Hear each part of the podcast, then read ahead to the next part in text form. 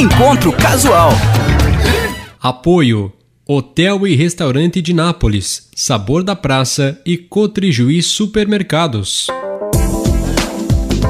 Olá, seja bem-vindo, bem-vinda. Estamos iniciando mais um encontro casual aqui na Unisv FM. E antes de apresentar a nossa convidada de hoje, eu quero pedir para você fazer a inscrição em nosso canal, compartilhar esse vídeo para fortalecer as histórias que são contadas aqui. Dito isso, ela ficou 13 anos na reitoria da Unisv, está encerrando um ciclo agora como reitora da instituição e presidente da Fidene. Eu converso a partir de agora com a professora Kátia Neren. Seja bem-vinda, prof. Tudo bem? Tudo bem, obrigada. 13 longos anos, não, Douglas? Já começamos a noção desses 13 anos. É, é verdade, né? Mas antes dos 13 tem muita coisa também para falar, né? Eu queria voltar no tempo, como geralmente a gente faz aqui, e perguntar da Kátia Menina. Já tinha essa vocação de professora? Já brincava dessas coisas de escrever no quadro? Enfim, tinha isso já? Uh, eu acho que não, Douglas. Eu, eu na realidade, uh, decidi pela, por essa profissão sendo essa, né, fazendo efetivamente, né? Meus estágios foram muito marcantes, né?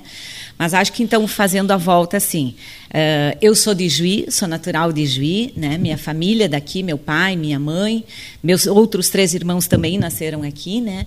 Uh, acabei fazendo todo o meu ensino fundamental na escola das irmãs, né? No Sagrado Coração de, de Jesus, aí uma experiência muito interessante. Eu era muito ligada à parte esportiva, né? Eu competia, né, Douglas, com grande orgulho. Depois fui fazer o ensino médio no Ruizão, né? E aí entrei para a universidade, fiz a minha formação então aqui na Unijuí em licenciatura em química e licenciatura em matemática, né? Nesse meu percurso, eu não queria necessariamente ser professora. Eu fui para química para ser para ir para o laboratório né? Pesquisar, Só que pesquisa. pesquisar, eu gostava muito, eu me lembro das aulas do professor Silvio Lutz, né? E que era muito, para mim assim, era uma coisa muito importante, muito instigante, né? Me lembro que ele dava aquelas soluções, nós tínhamos que discutir, o, descobrir o que que eram as soluções, né? E para mim aquilo me movia. Mas a entrada uh, nos estágios, porque era Uhum. licenciatura em química, né, e depois fui fazer licenciatura em matemática, foi um divisor de águas de fato. Assim, para mim foi foi muito importante ter essa experiência.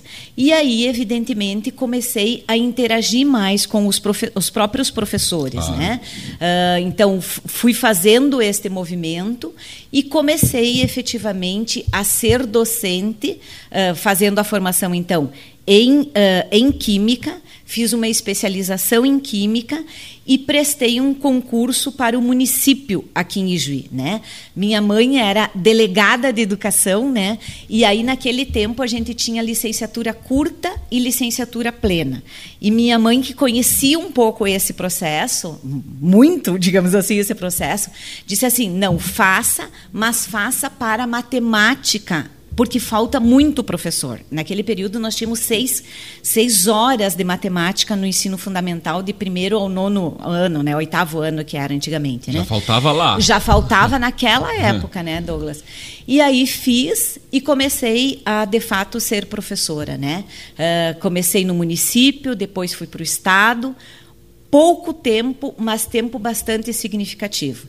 Então, uh, fui professora nesses dois contextos, depois fiz um concurso para a EFA, fui professora da EFA, e aí, quando eu decidi ser professora, eu voltei para a universidade para fazer matemática, né? porque eu, eu, eu me, me, identifiquei muito mais com a parte de matemática do que Do com que a parte química. de ciências, de química, efetivamente. Né? E aí, este percurso me levou, sim, a fazer mestrado e doutorado em educação na Federal de Santa Catarina, na Universidade Federal de Santa Catarina, né?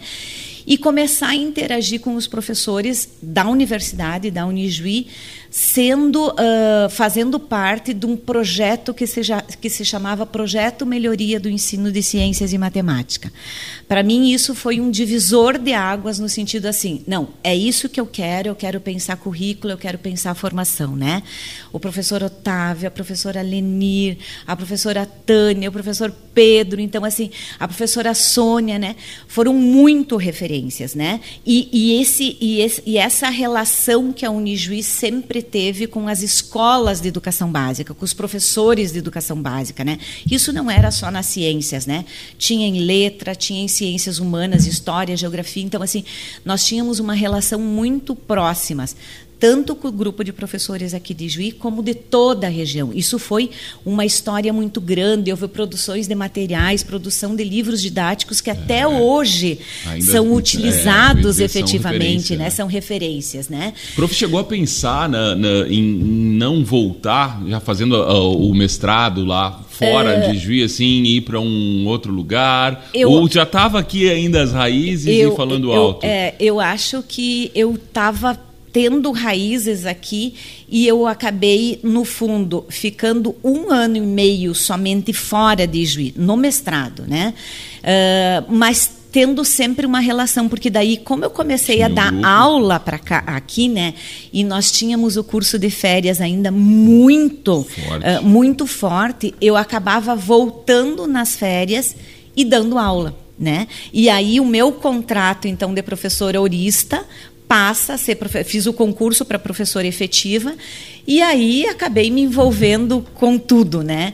E, e depois no mestrado eu acabei no, no, doutorado eu acabei fazendo muito bate e volta que a gente diz, né?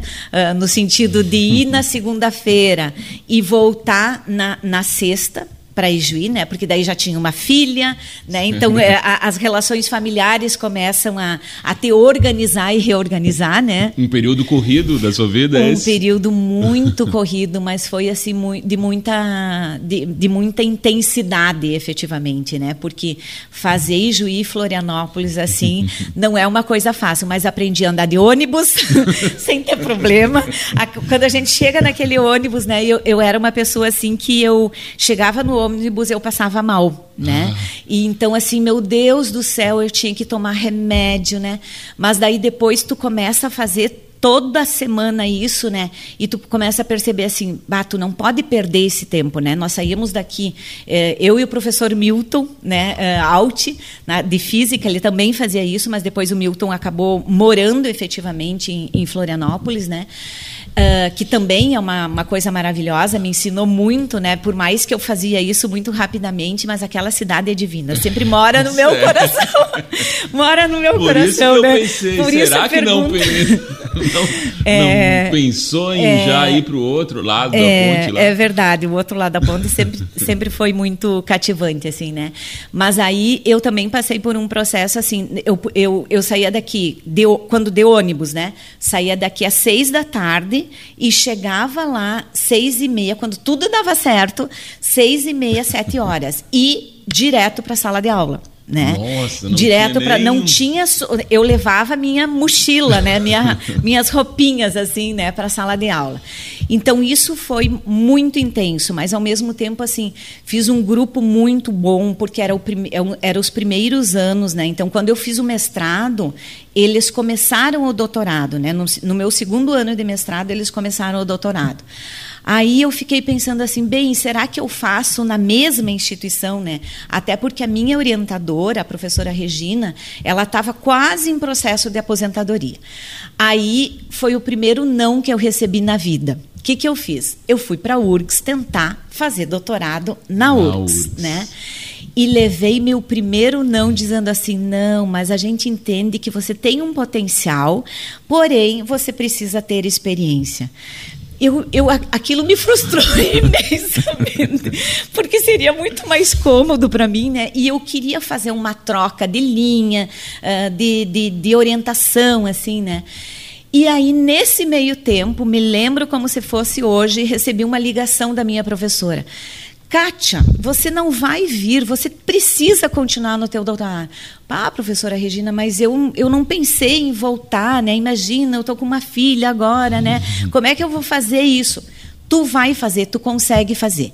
E eu quero te orientar, porque você vai ser minha primeira e minha última. Né? como é que eu ia dizer ah, não para minha orientadora, foi né? Foi né? quase uma intimação, assim, né? Eu disse, bah, professora Regina, mas que responsabilidade, né? Que responsabilidade. E acabei indo e não me arrependo, né?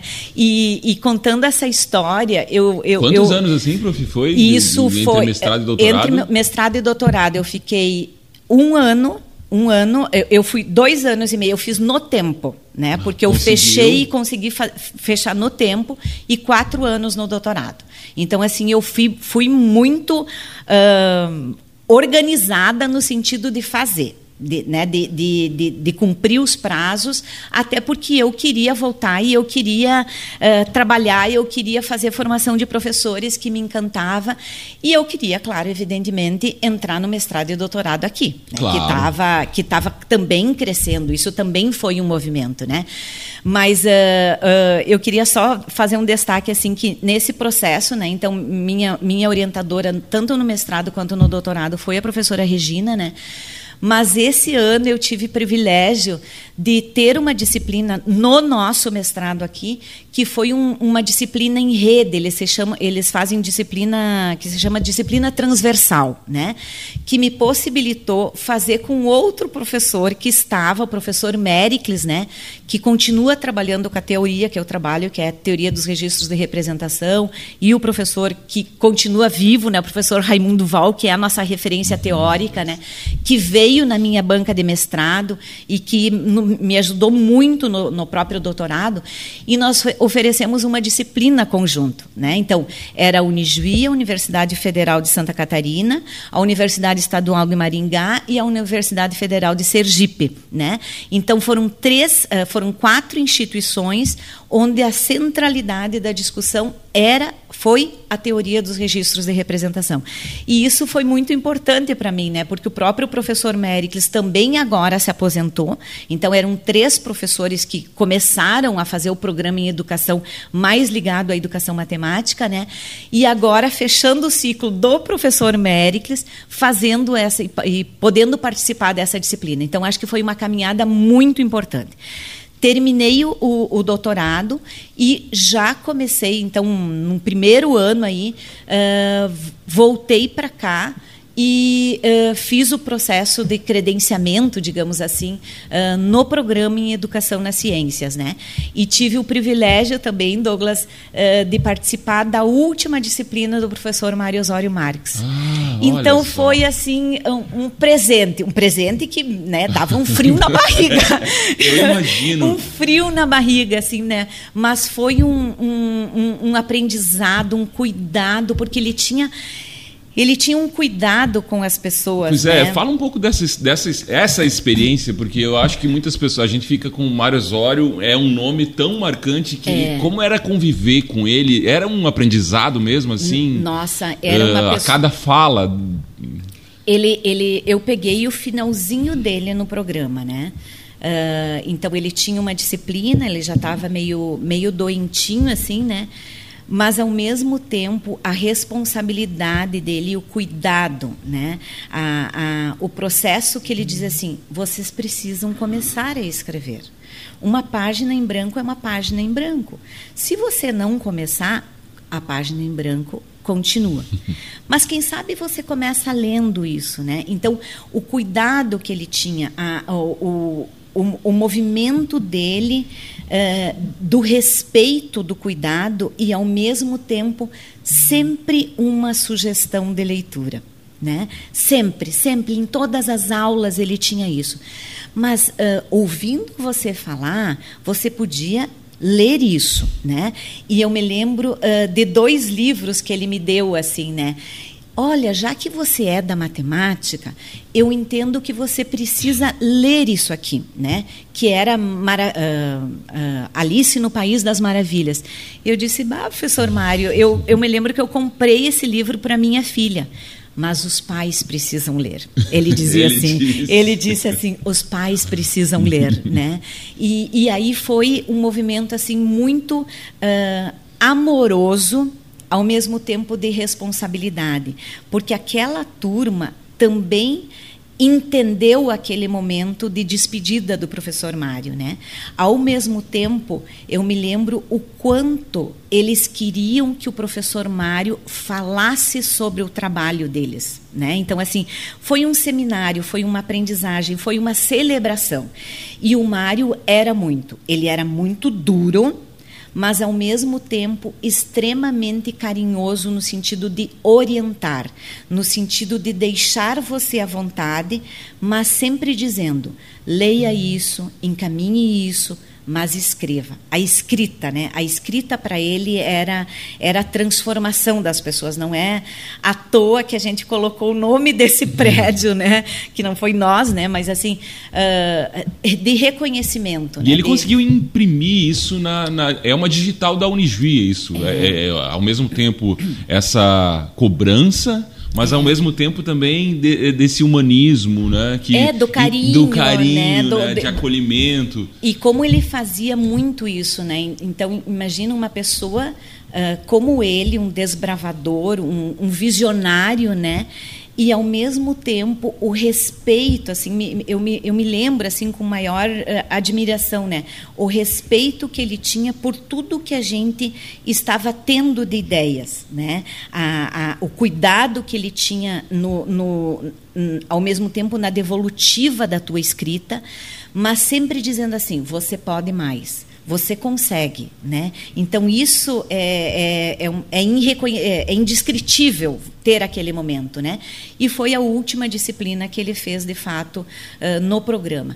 Mas entendo que ele deixou uma grande marca, né? O próprio uh, a própria organização do programa, né? Em educação nas ciências, ele é ciências no, na, na, origem desta palavra, né? A gente sempre precisa precisa explicar isso, né, para os candidatos. Não é não é ciências naturais, é as ciências, né? Então nós temos gente do jornalismo, da advocacia, médicos, psicólogos e também licenciados nas diferentes áreas, né? Então essa marca é imprimida a partir das ideias do professor Mário Osório. E isso permanece.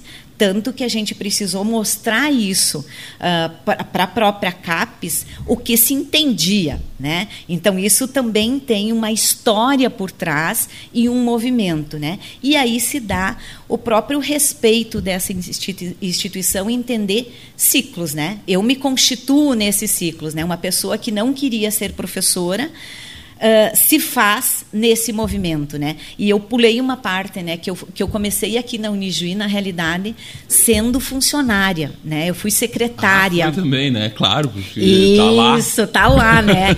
e eu devo isso ao professor, ao, ao professor Tel Muriarty, né? Porque eu me lembro assim do concurso que foi feito e a responsabilidade, né? No concurso, né? E o quanto eu me orgulhei por fazer um concurso e no meu tempo tinha datilografia Tinha que ter a, um curso. A maioria não entendia o que, que, é isso, né? Hoje não entende mais o que, que é isso, né? Mas era, na realidade, a destreza de você conseguir organizar. Hoje, né, tu não, tu não faz mais isso, né? Então, tinha uma prova teórica, tinha, eh, de conhecimento sobre a universidade, sobre a Fidene, né? Me lembro o que, que é a Fidene, né? Então, que, que a gente descrevia isso. E comecei, então, sendo secretária né, do antigo DEFIMEC, né? Departamento esse, é esse lá é. no quinto andar, né? E isso também foi, foi um aprendizado, porque eu estava fazendo ainda o curso de licenciatura e comecei a me envolver aí a partir das extensões e aí eu acho que surgiu de fato esse movimento junto com os estágios que tinha das licenciaturas, né? Então eu tive a experiência de ser funcionária técnica administrativa e aí meu mundo que virou ser professora, enfim, dessa instituição. E né? aí chegamos à Unijuí já. Chegamos à Unijuí, né? Então passando pela EFA também, né? Então fui técnica administrativa, fui professora na EFA, vice-diretora da EFA e aí sim professora a tempo integral e aí professora das licenciaturas, né? Professora do programa que sou até hoje. Muito bem. Prof, chegou a hora da gente anunciar as duas primeiras do programa para depois seguir contando essa história que é muito bonita e marcante e aí a gente vai entrar nesse ciclo aí de 13 anos à frente ou na reitoria da Unijuí, né? Isso. Então, como você me passou uma cola assim desse primeiro bloco, né, uh, Douglas, uh, tenho que dizer que eu escolhi uh, duas músicas assim que mostram um pouco esse, esse movimento, né, essa passagem, esse, essa história das pessoas, né. Então, como nossos pais da Elis Regina, Nossa, porque eu acho que a gente fica classe. a gente fica lutando, a gente fica se debatendo, né, uh, tentando muitas vezes uh, dizer ou não ou matar os pais e ao mesmo tempo sendo muito a referência dos nossos pais, né? E uh, escolhi uma segunda música que é Não Olhe para Trás do Capital Inicial. Por que, que eu escolhi essa música do Capital Inicial? Porque eu tive um momento muito legal com a minha filha, com a minha família, com a minha irmã, com o Tiago, assistindo o show do Capital ah. Inicial em novembro agora em Porto Alegre, né? E que foi uma, um, um, movimento que eu disse assim, bem, agora eu preciso ir fazendo transformações, fechando ciclos e abrindo outros, né? Não olhando então, e não olhando para trás, mas tendo essa referência do passado que nos permite aí fazer muitas coisas no presente e também traçar um futuro. É a nossa convidada aqui nesse encontro casual especial, recebendo a reitora da Unidir, presidente da FDN, professora Kátia Nering. A gente vai ouvir as duas primeiras músicas, fazer um, um break aqui com a Sabor da Praça, com a gentileza de nos fornecendo as delícias da Sabor da Praça. Depois voltamos com mais Encontro Casual. Não quero lhe falar, meu grande amor coisas que aprendi nos discos. Quero lhe contar como eu vivi e tudo o que aconteceu comigo. Viver é melhor que sonhar. Eu sei que o amor é uma coisa boa mas também sei que qualquer canto é menor do que a vida de qualquer pessoa. Por isso, cuidar do meu bem. Há perigo na esquina. Eles venceram e o sinal está fechado para nós que somos jovens para abraçar seu irmão e beijar sua menina na rua. É que se fez o seu braço, o seu lábio e a sua voz.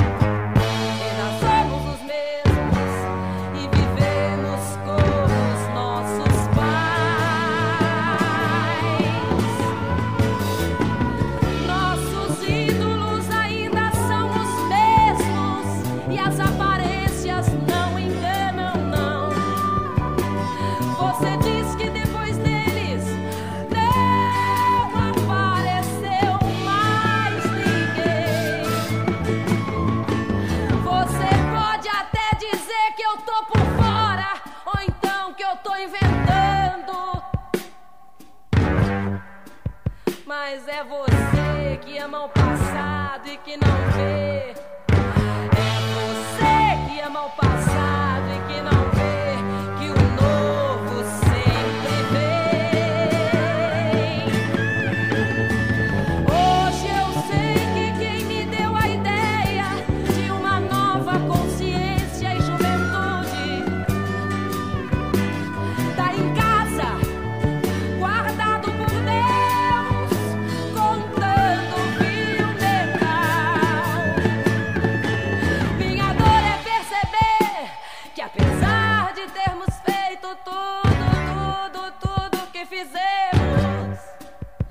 nós ainda somos os mesmos e vivemos ainda somos.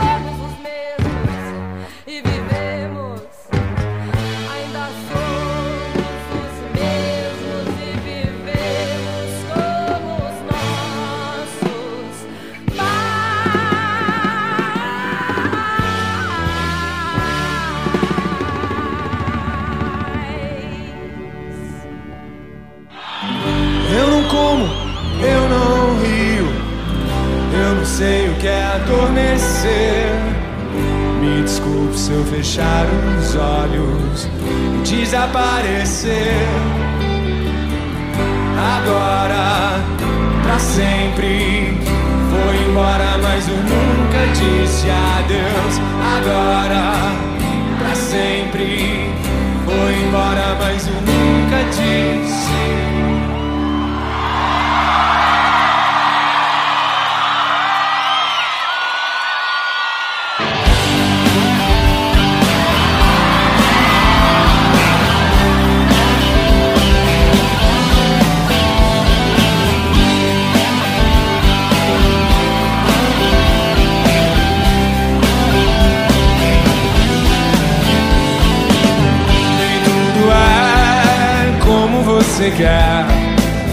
Nem tudo pode ser perfeito.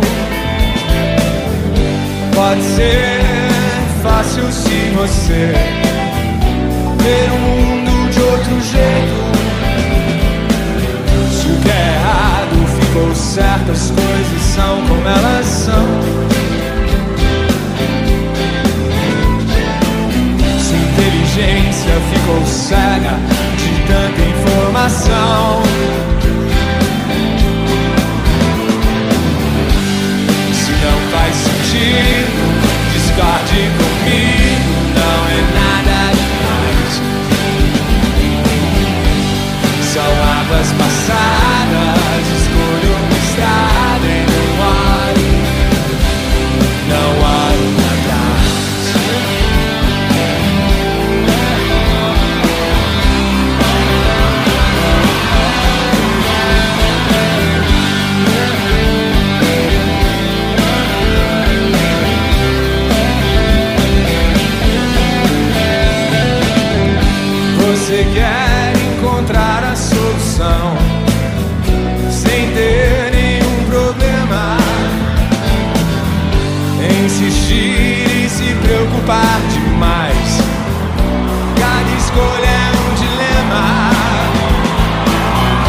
como sempre estou, mais do seu lado que você. Siga em frente em linha reta e não procuro o que perder. Se não faz sentido, discorde comigo, não é nada demais. São águas passadas.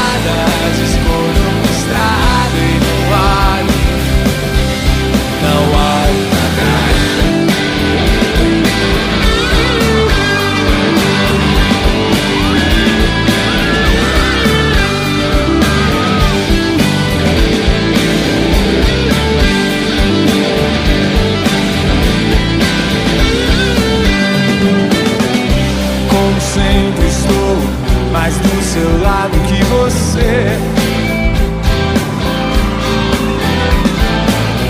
siga em frente em linha reta e não procuro que perder. Se não faz sentido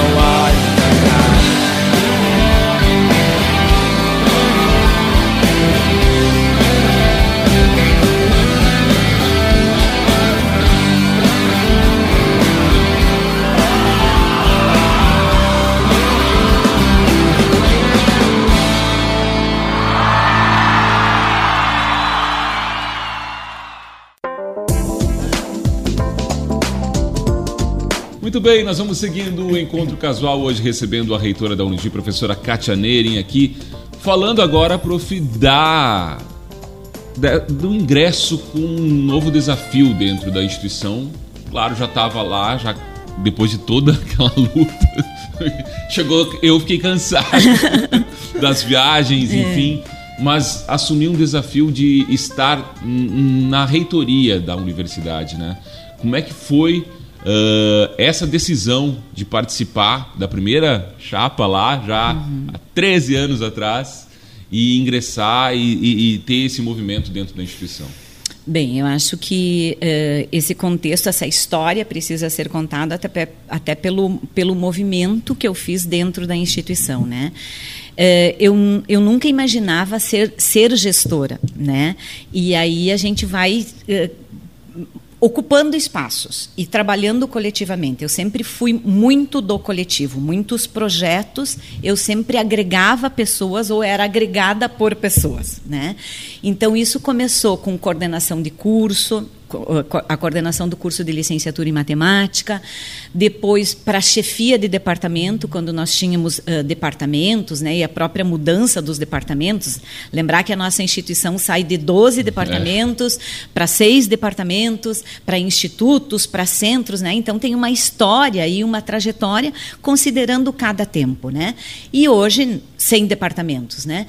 Então, uh, coordenação de cursos, chefias de departamento, aí entra conselho universitário. Eu, uh, essa experiência é uma experiência uh, muito rica, né? Uh, porque é um principal conselho, efetivamente, da instituição, né? Ali a gente discute as políticas, ali a gente discute do calendário acadêmico aos processos, efetivamente. As decisões passam por ali. As também. decisões passam, né? E as pessoas precisam se implicar. Né? Uh, eu, eu aprendi assim, tive o privilégio de aprender que você vai para o conselho universitário e você não vai representando um coletivo. Você é o coletivo dessa instituição. Então você não pode tomar decisões a partir, uh, no meu lugar, do curso de licenciatura em matemática ou do programa em educação nas ciências. Não. Você precisa entender o contexto e pensar na instituição. E, e essa aprendizagem precisa acontecer. As pessoas precisam uh, compreender os processos, né? E eu sempre fui uma pessoa assim que se tinha um conselho universitário, eu lia a ata, eu lia o processo porque eu queria saber o que, que eu ia fazer lá dentro, né? Eu, eu, eu sempre fui muito assim. E isso me levou, eu entendo, a receber um convite então do professor Martinho para assumir a pasta da vice-reitoria uh, de graduação. Né? Ali, Douglas, eu fiquei assim, nossa, mas é muita responsabilidade, né? É, é um outro patamar, né? E eu, assim, eu, eu realmente, eu achava que eu conhecia a instituição quando eu entrei para a vice-reitoria de graduação. Mas eu tive o privilégio de conhecer, de fato, a instituição. E, e eu, eu, eu, eu muda digo. Muda toda a perspectiva, muda né? A divisão, né, completamente né, a perspectiva, né? Muda completamente as perspectivas, assim, ó. Porque uh, uma coisa é você sair de uma área e você conhecer as outras áreas. Você interagir com as pessoas, você uh, entender o problema das pessoas, né? Conseguir produzir junto com as pessoas outras soluções, possibilidade de soluções, né? Então eu sempre fui uma pessoa que eu, que eu uh, eu não tinha solução, né? Acho que o professor Martinho sempre foi muito assim, ele, ele sempre me dizia: "Tu não vai para uma reunião que tu não saiba como sair da reunião". Sim, mas uh, então eu não vou para reunião. não, você precisa ter uma alternativa. Tá, aí eu fui, eu fui me construindo, né? Porque eu tinha que saber o que fazer. E aí eu fui uma pessoa que eu tentei aprender sobre, né? Eu fui estudar as engenharias, então eu fui ler diretrizes, eu fui entender os projetos pedagógicos. Eu me lembro assim que a minha primeira, a minha primeira férias, né? Então sempre eh, a, a eleição da reitoria, a posse da reitoria é em dezembro, né? E eu me lembro que aquele dezembro para janeiro eu li todos os projetos Nossa. pedagógicos de curso, né? Coitada da Silvia, ela teve que me aturar. Eu disse, Silvia, eu preciso dos projetos pedagógicos. Tá, mas tu quer quais? Os válidos, os extintos. Não, eu quero os atuais. o resto a gente vai arrumando. Depois tu me explica o que, que significa isso, né?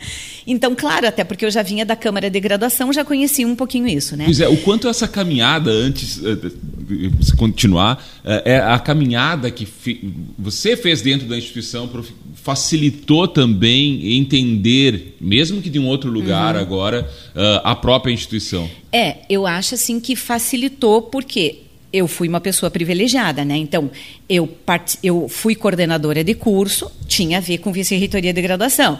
Eu fui membro do conselho e aí fui para a Câmara de Graduação. Então, eu já conhecia um pouquinho o que era aquela pasta. Mas uh, isso me ajudou. E eu transitava, né? Com pessoas, com projetos. Eu era ligada ao projeto de extensão, eh, tinha pesquisa, conhecia o programa, né? Mas, mas, mas eu acho assim, Douglas, e, e, e entendo, né? Eh, olhando um pouco para trás, né? Que estar naquele lugar, estar naquela cadeira, exige que você conheça e permita que as pessoas falem o problema delas sabe? Porque se tu não souber o problema das pessoas, tu não vai a, a, tua perspectiva é uma perspectiva né uh, lembrar que essa universidade ela tem cursos de licenciatura, ela tem comunicação, ela tem direito, ela tem engenharia, ela tem uhum. saúde. Então, assim, ó, ela tem agrárias, né? Eu me lembro assim, meu Deus, mas com, como é que eles fazem estágios? A agronomia, né? Tinha muito uhum. isso. Como é que eles fazem estágios no primeiro semestre? Entender a lógica, né? Que era conhecer uma propriedade rural. Sim, mas essa, esse conhecer para eles dava todo o argumento para eles ele para eles irem lá naquela disciplina de grãos, melhoramento de grãos. Então, como é que se faz isso? Né? O que, que significa fazer esse movimento? Entender que prática nas agrárias era uma coisa, nas licenciaturas era outra, na saúde era completamente outro, né? Então isso foi assim para mim muito importante, além de toda a relação com os coordenadores de curso, né? E eu me lembro no nosso primeiro volta às aulas, né? Uh, todo um movimento assim, porque foi professor Martinho como, uh, como uh, reitor, né? eu, então, vice-reitora de graduação, o professor Laerde na administração e a professora Evelise na pós-graduação, pesquisa e extensão. Nós recebíamos uma instituição com os seus problemas financeiros de sustentabilidade. É, havia um grande desafio de sustentabilidade. E né? isso que, que, claro, que já estava, entre aspas, controlado, até porque o professor Martinho vinha da administração, né? tinham feito todo um processo aí de reengenharia financeira, mas nós tínhamos, nós quatro, nos pactuado que a gente ia fazer o quê? continuar fazendo, né, porque precisava fazer essa questão da sustentabilidade financeira, mas que nós íamos fazer um processo de excelência acadêmica, que inclusive não tinha sido muito permitido na, nas duas últimas gestões, em função de todos esses problemas uh, financeiros. Né?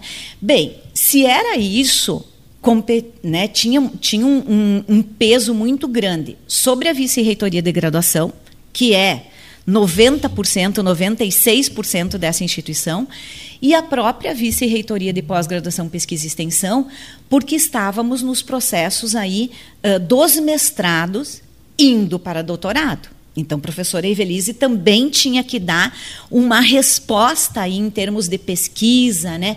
principalmente de pesquisa, porque começava as cobranças para mantermos o caráter de universidade, termos X mestrados e X doutorado, né? Competindo aí com grandes Sim. instituições, né? Então, quando se avalia uma instituição, se avalia uma instituição. Bem, aí o que, que eu fiz de movimento?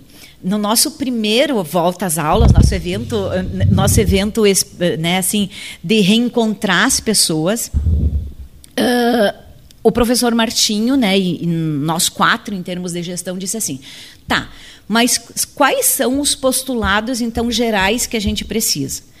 Martinho, nós precisamos entrar para dentro da sala de aula. Nós precisamos conversar com os professores, eles sendo professores.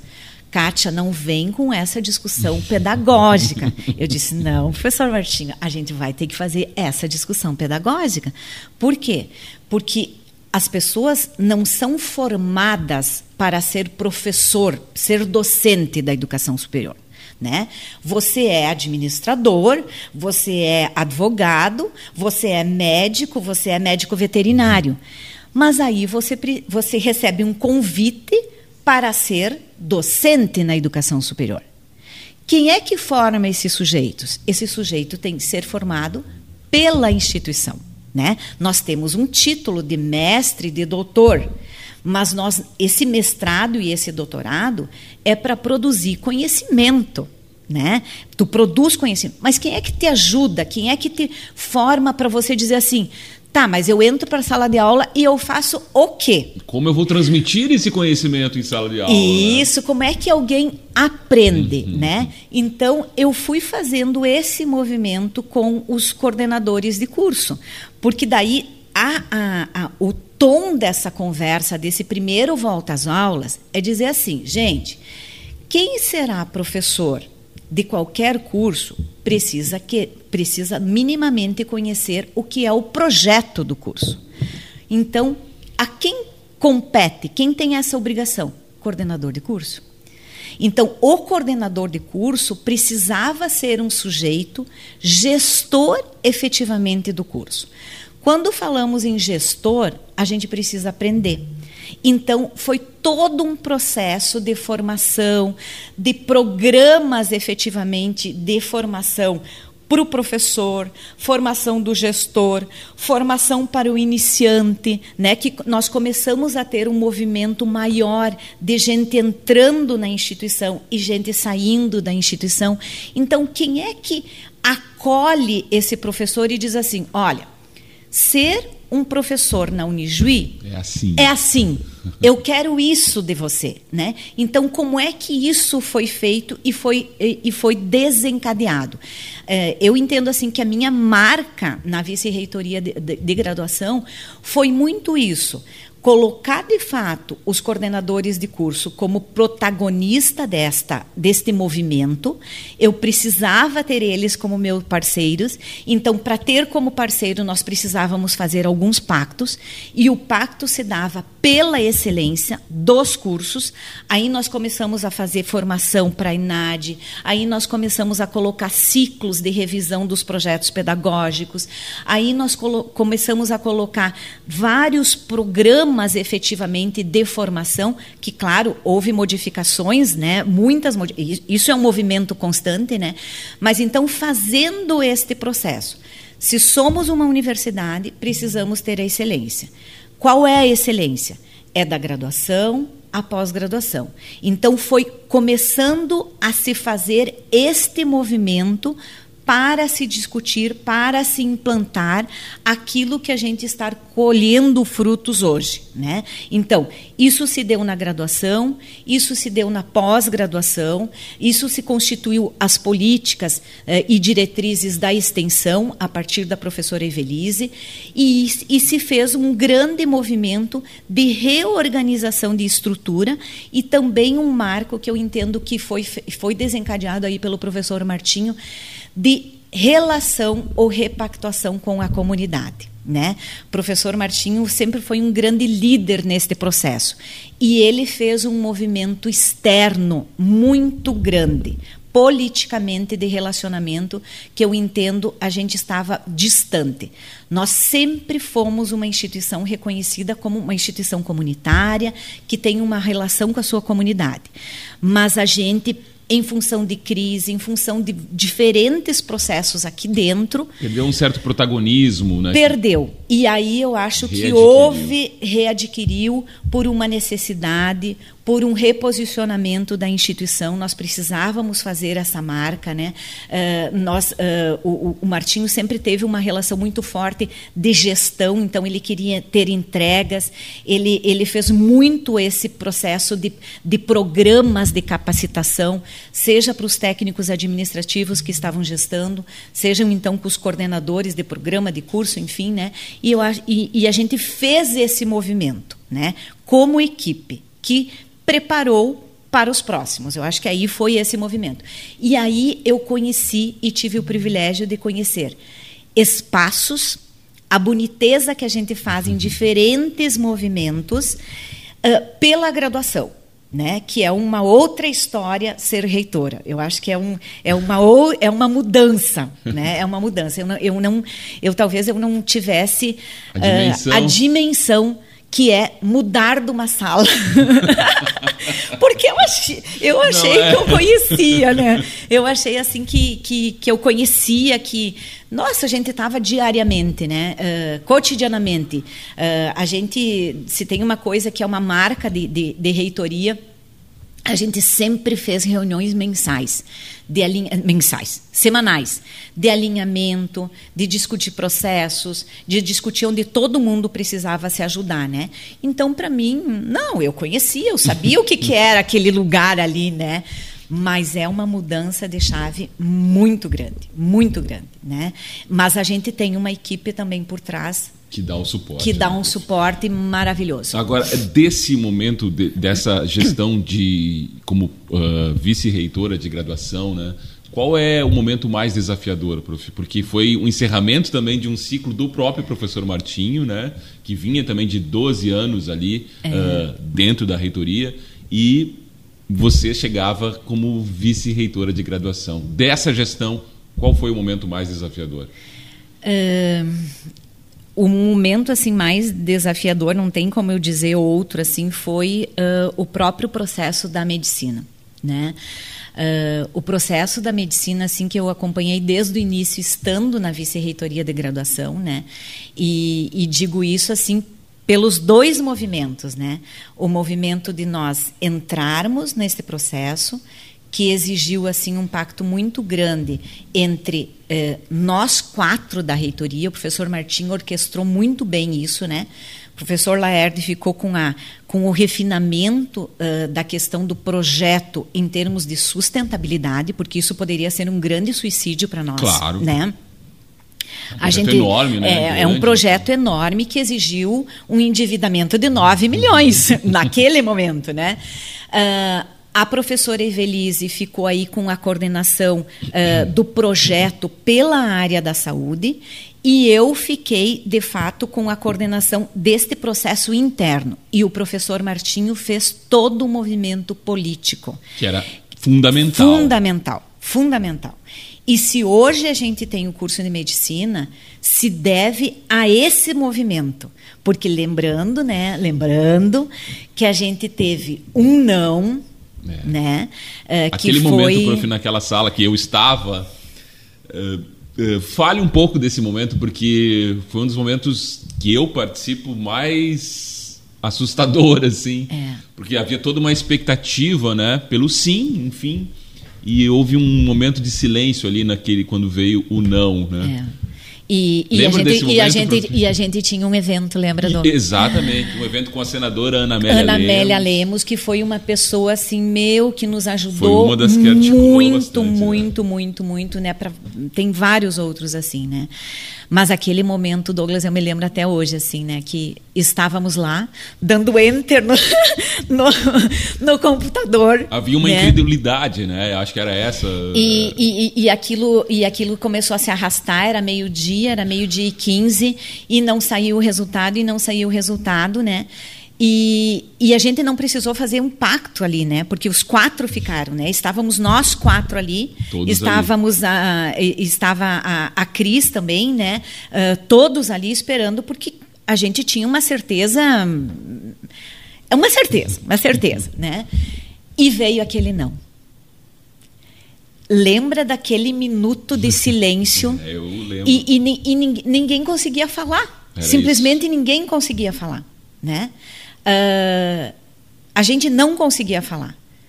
Martinho sai daquela sala, eu saio daquela sala, Evelise sai, Laerde vai embora, Evelise vai embora. E, e, eu me lembro assim que o Martinho ficou na, na, sala dele e eu fiquei na minha sala. Mas nós não podíamos, nós tínhamos que dar uma resposta, nós Sim. tínhamos que juntar os cacos. Tinha um evento, tinha, havia tinha toda um a imprensa evento. ali. E aí uh, fui para a sala do Martinho e disse assim: nós precisamos nos levantar. E ele disse assim: e nós vamos. E nós vamos. Porque essa foi uma derrota.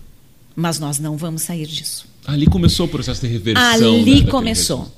Porque se tem uma coisa que move o Martinho é aquele silêncio dele e depois ele ressurge, né? E foi isso. E foi isso. E tu vai lá e tu vai dizer e agradecer. Agradece as pessoas e valoriza o trabalho feito. Depois nós resolvemos. Depois nós resolvemos. E foi feito isso. E foi feito isso, né? Porque imagina a imprensa, aquele salão de atos lotado, a quantidade de políticos que tinha, tu dizer para essa comunidade: perdemos. Perdemos. Como? Como dizer isso, né? Aí eu disse assim: tu vai para aquele salão de atos, tu respira e tu defenda a nossa instituição, que eu vou pegar esse relatório e nós vamos começar a fazer o nosso processo de defesa. E nós fizemos isso. Porque nós pegamos aquilo, chamamos o jurídico, chamamos Lauro. Lauro, nós vamos linha por linha. E nós vamos reverter isso aqui. Vai se organizar. Vai se organizar. E nós fizemos. Nós fizemos uma contra né, resposta naquele processo, mas precisávamos arrumar brechas, né? Porque foi uma marca nós nós perdemos muito por uma questão financeira, né? E os outros nós arrumamos argumentos, né? Se tem uma coisa que eu aprendi nesse mundo de gestão é assim, ó, nós temos que saber as regras do jogo. E nós jogamos. E nós jogamos porque nós somos competentes. Né? Nós não passamos a perna, nós não ludibriamos, mas nós temos que conseguir jogar a partir das regras. Então, nós temos que conhecer. Conhecimento é um grande poder. Informação é um grande poder. E relacionamento. O professor Martinho tinha isso e nós tínhamos uma boa equipe. Exatamente. E foi feito isso. Né? E aí, o outro grande movimento. É que foi o, o, o, o ganhar, né? Pois no é. apagar das luzes. o outro lado agora, o sim vindo, né? Como é que foi receber é, meu, esse foi... sim pelo medici pela, pela e, medicina? E, e, de novo, né? E de novo foi assim, momentos que as pessoas estavam juntas, né? Nós esperando uh, acontecer, né? Eu acho que nós ficamos aqui até oito uh, horas da noite, né? Porque tinha que sair naquele dia. E não saía também, e não saía, né? Eu disse, gente, não vai sair hoje, né? Vamos para casa. Eu acho que nós saímos daqui, era 15 ah, para as 10 sei. da noite, alguma coisa assim, né? 15 para as 10, uh, 10 horas, talvez. É, não, acho que não foi nem 10 horas. É, talvez esse movimento, né? Estávamos toda a comissão, estávamos os membros da reitoria ali esperando aquele momento, né? E nada e nada. Eu disse, gente, vamos para casa, né? Chegou a lembrar, prof, do outro e, momento? Douglas, eu não lembrei. Eu tinha uma certeza na minha cabeça que nós iríamos ganhar que nós iríamos ser vencedores, né?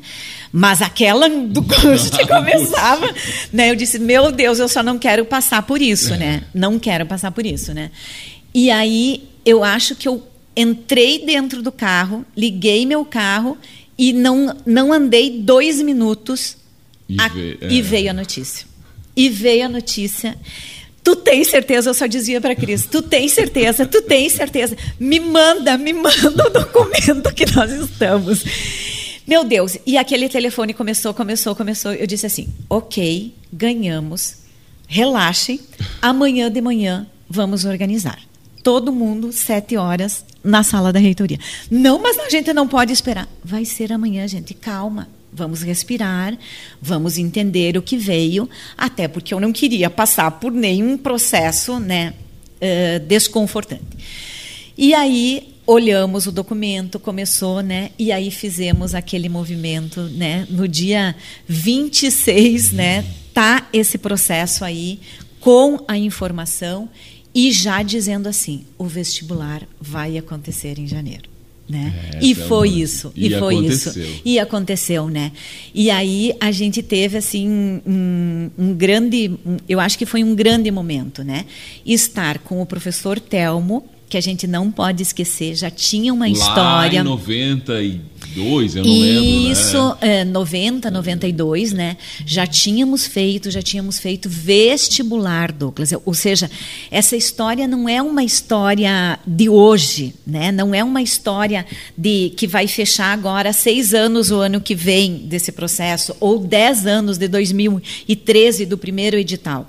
Não, é uma história muito antiga nesta universidade. Né? De luta. De luta, que exigiu muita resistência, né? que, existiu, que exigiu muito trabalho efetivamente. A própria área da saúde, a potência que a área da saúde é, ela foi responsável para termos o curso de medicina. A relação com os hospitais, a relação com a comunidade, isso foi uh, um movimento efetivamente muito marcante. Né? Então, assim, eu tive o privilégio de estar nesse processo como vice-reitora de graduação ter aquela situação, mas, mas aquela situação nos levou a ter um movimento hoje de estarmos aí com a primeira turma se formando em, o ano que vem, em 2024. Né? E isso foi um movimento muito grande. Mas eu quero fazer um destaque. Mesmo esse sendo um movimento muito marcante, né? por que, que ele é marcante? Porque mostrou a potência, a responsabilidade e, e, e, a necessidade de fazer processos de, de, de relacionamento. De relacionamento.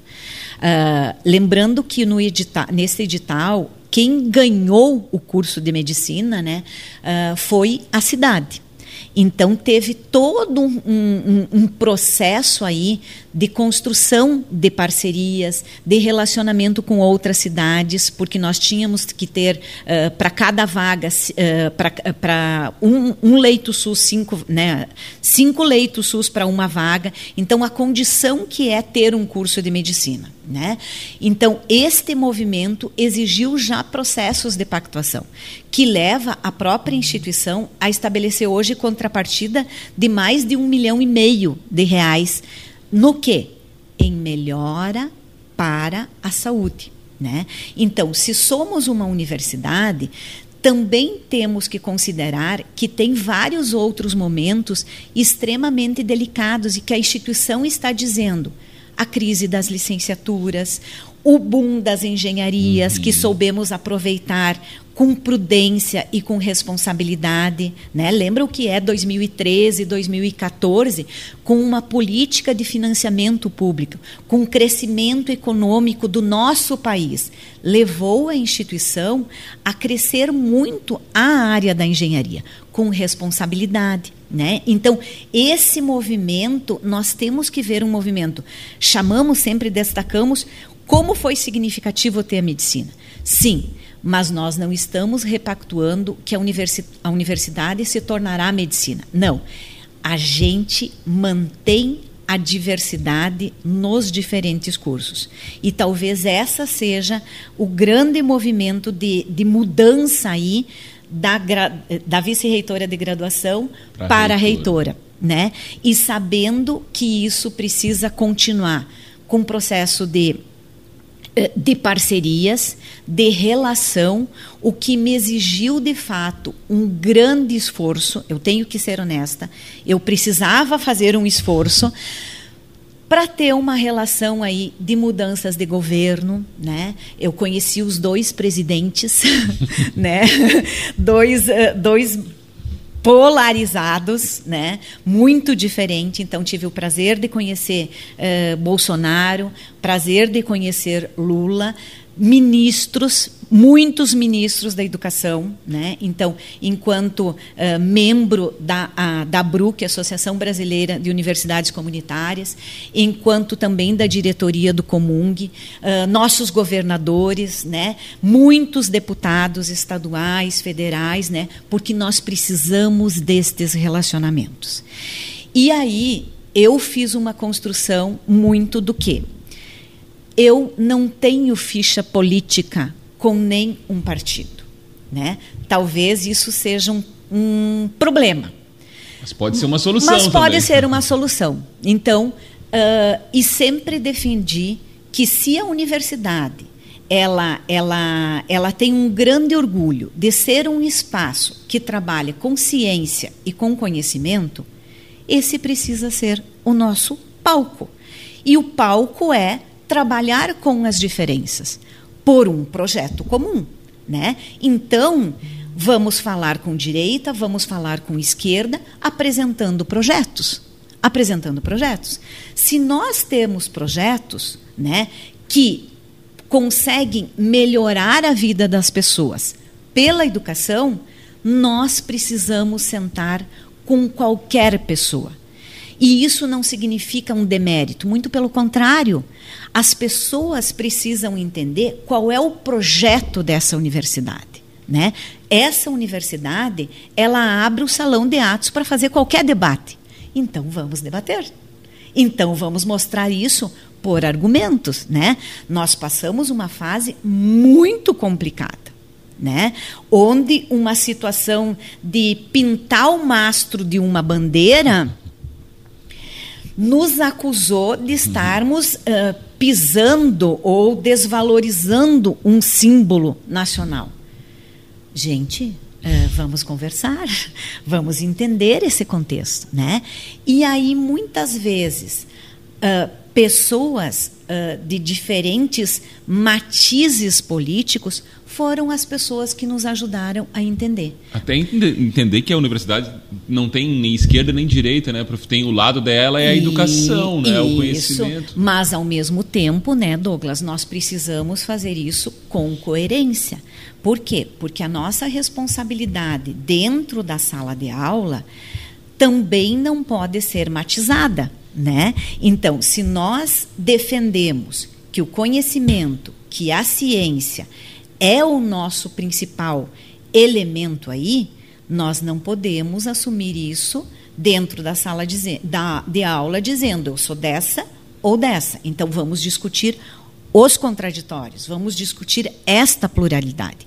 E isso eu acho que foi um grande movimento que nós fizemos em termos principalmente de entrega, de entrega, né? Pandemia veio, uh, greve dos caminhoneiros veio. Uh, lembram do, da, da, do, dos gafanhotos que veio da Argentina? Né? isso, é. teve, teve um monte de situação. Teve um monte de situação. Então, a saída da cadeira de vice-reitora de graduação para a cadeira de reitora me fez reconhecer de fato. Primeiro, nós precisamos conhecer os diferentes e aí abriu mais a possibilidade de, nós, de eu conhecer a riqueza dessa instituição. Né? Porque eu não fui só reitora, eu fui presidente da Fidene, da Fidene né? Então, uh, acho que a gente conseguiu diferenciar esses dois lugares e dar o protagonismo, dar não, reconhecer o, o protagonismo do museu com as suas especificidades, da EFA com as suas especificidades e da rádio com as suas especificidades. E nós precisamos mostrar isso enquanto complexo Fidene. Isso é maior do que a Unijuí. A Unijuí é um, né, e nós temos mais três mantidas. Como fazer esse movimento? Porque muitas vezes isso se confundia. Sim, né? tudo, era, tudo é Unijuí. Tudo é Unijuí por mais que a potência seja você fazer essa sinergia, e isso é o grande, e isso é, o, é a boniteza aqui dentro, né? Mas nós temos que ter essas especificidades. Basta ver o que é a rádio hoje, né? Ela sai de um laboratório, né, do curso de comunicação e ela é uma mantida que ganha inclusive o rosto das pessoas mas que ela está em qualquer lugar, porque o rádio também se movimentou. Então, como fazer isso? Com um museu, né? Como fazer isso com uma escola que ganhou também fronteiras? Ela está em Ijuí e ela está em Santa em Três Passos. E ela não é só mais uma escola uh, de educação infantil que era reconhecida, né? Ela tem um ensino médio e ela tem um ensino técnico. Então, qual é o diferencial da EFA aproximando-se da universidade? Mas a pergunta também que eu faço é: como os cursos de licenciatura se aproximam da própria EFA? né? Nós temos uma escola, então, como esse laboratório, no bom sentido do laboratório, também pode ser uma potência para estes cursos. A EFA hoje está tendo aula, o ensino médio está tendo aula aqui no é. campus. Por que isso, né? Eu acho que isso precisa mostrar a potência da Fidene. Um diferencial. Um diferencial. Então, a, a experiência de ser reitor, essa vivência aí, então, de sete anos, né? Com, com o primeiro ano de ser quatro anos a, de reitoria, me levou também a conhecer mais profundamente ainda e conhecer a comunidade, fazendo uma escuta da comunidade que ela também precisa ser reconhecida, mas nós conseguirmos mostrar entregas entregas, né? Uh, porque muito, muito da, muita das queixas da comunidade era assim, mas vocês dizem, mas não entregam. O tempo de vocês é outro, mas não entregam. Sim, mas vamos entender esses tempos. Então, eu acho que isso é importante a gente conseguir compreender, a gente conseguir fazer esse movimento e a gente uh, talvez equilibrar aquilo que são perspectivas. Para a gente equilibrar perspectivas, a gente precisa saber assim, tá, mas qual é o contrato que eu tenho? Mesmo. Qual é a entrega que eu vou fazer?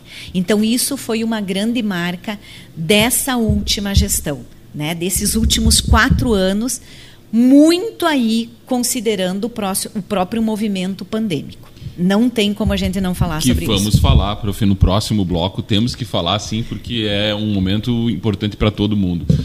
Vamos ouvir mais música? Mais duas músicas? Vamos ouvir. Bloco? Então, eu escolhi duas músicas. Uh, também atrelada a essa ideia do, do passado, do presente. Acho que a universidade precisa se reinventar, sim, olhando um passado, né, tendo um respeito, valorizando, mas ela precisa se modernizar. Ela precisa estar atualizado. Então nós precisamos olhar para o futuro. Nós precisamos olhar para este jovem, né? Então eu escolhi Poema do Ney Mato Grosso né? Então, que fala um pouquinho sobre essas lembranças, olhar, mas olhar para o futuro. Né? E uma outra música eu escolhi uh, quase sem querer, da Mari, mas cantada por, pela Maria Gadu, né? que é um, um pouco do movimento assim que eu tinha das minhas cobranças, né? Uh, porque de fato assim estar como reitora, estar como presidente nunca foi um sonho, mas ao mesmo tempo, quando eu sentei na, nas duas cadeiras assim, eu soube da responsabilidade que é estar naquele lugar. Então, as cobranças muitas vezes eram sobre a minha pessoa, mas eu tinha que conseguir dar devolutiva para as outras e dar uma certa segurança. Então, quase sem querer, Maria Gadu. Muito bem, é a nossa convidada especial desse encontro casal especial com a professora reitora da Univi, Kátia Neren. A gente vai ouvir as duas músicas, faz um intervalo e aí voltamos com o bloco final do programa. Eu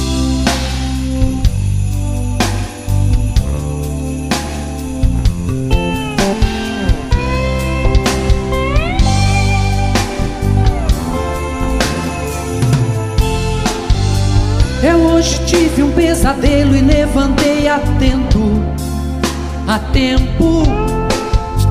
Eu acordei com medo e procurei no escuro alguém com seu carinho e lembrei de um tempo.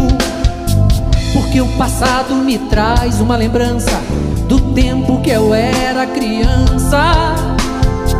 E o medo era motivo de choro, desculpa para um abraço ou um consolo.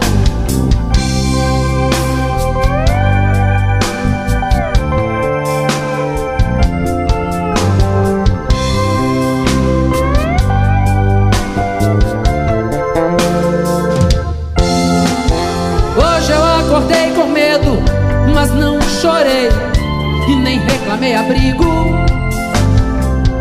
Do escuro eu via o infinito sem presente, passado ou futuro. Senti um abraço forte, já não era medo, Era uma coisa sua que ficou em mim. De repente a gente vê que perdeu ou está perdendo alguma coisa morna e ingênua que vai ficando no caminho. É escuro e frio, mas também bonito, porque é iluminado pela beleza do que aconteceu há minutos atrás.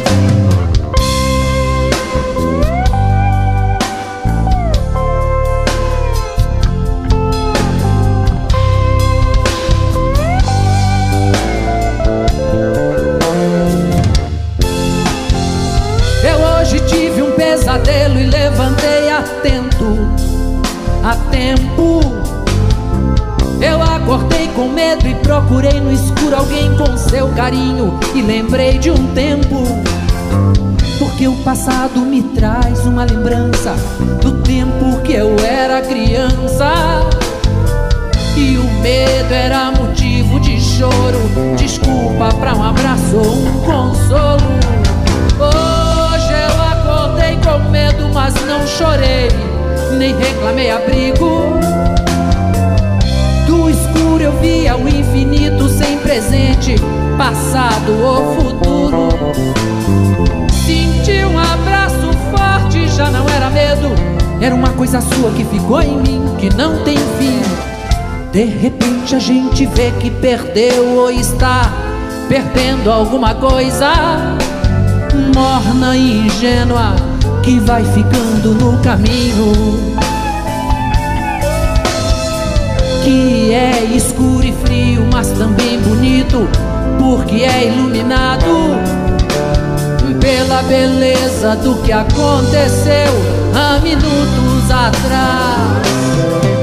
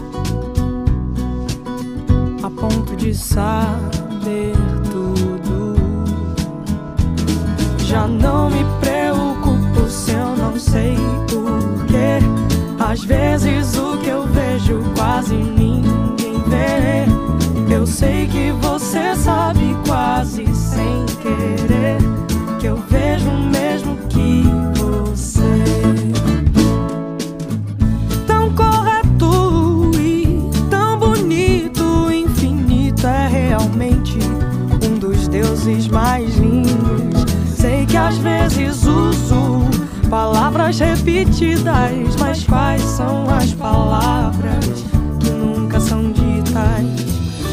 Me disseram que você estava chorando e foi então que eu percebi como te quero tanto. Já não me preocupo se eu não sei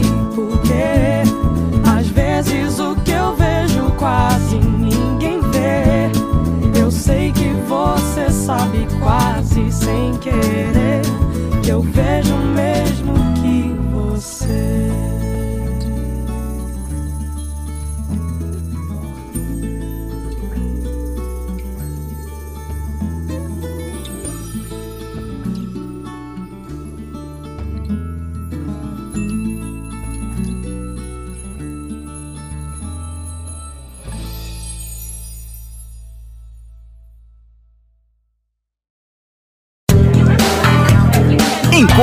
Casual.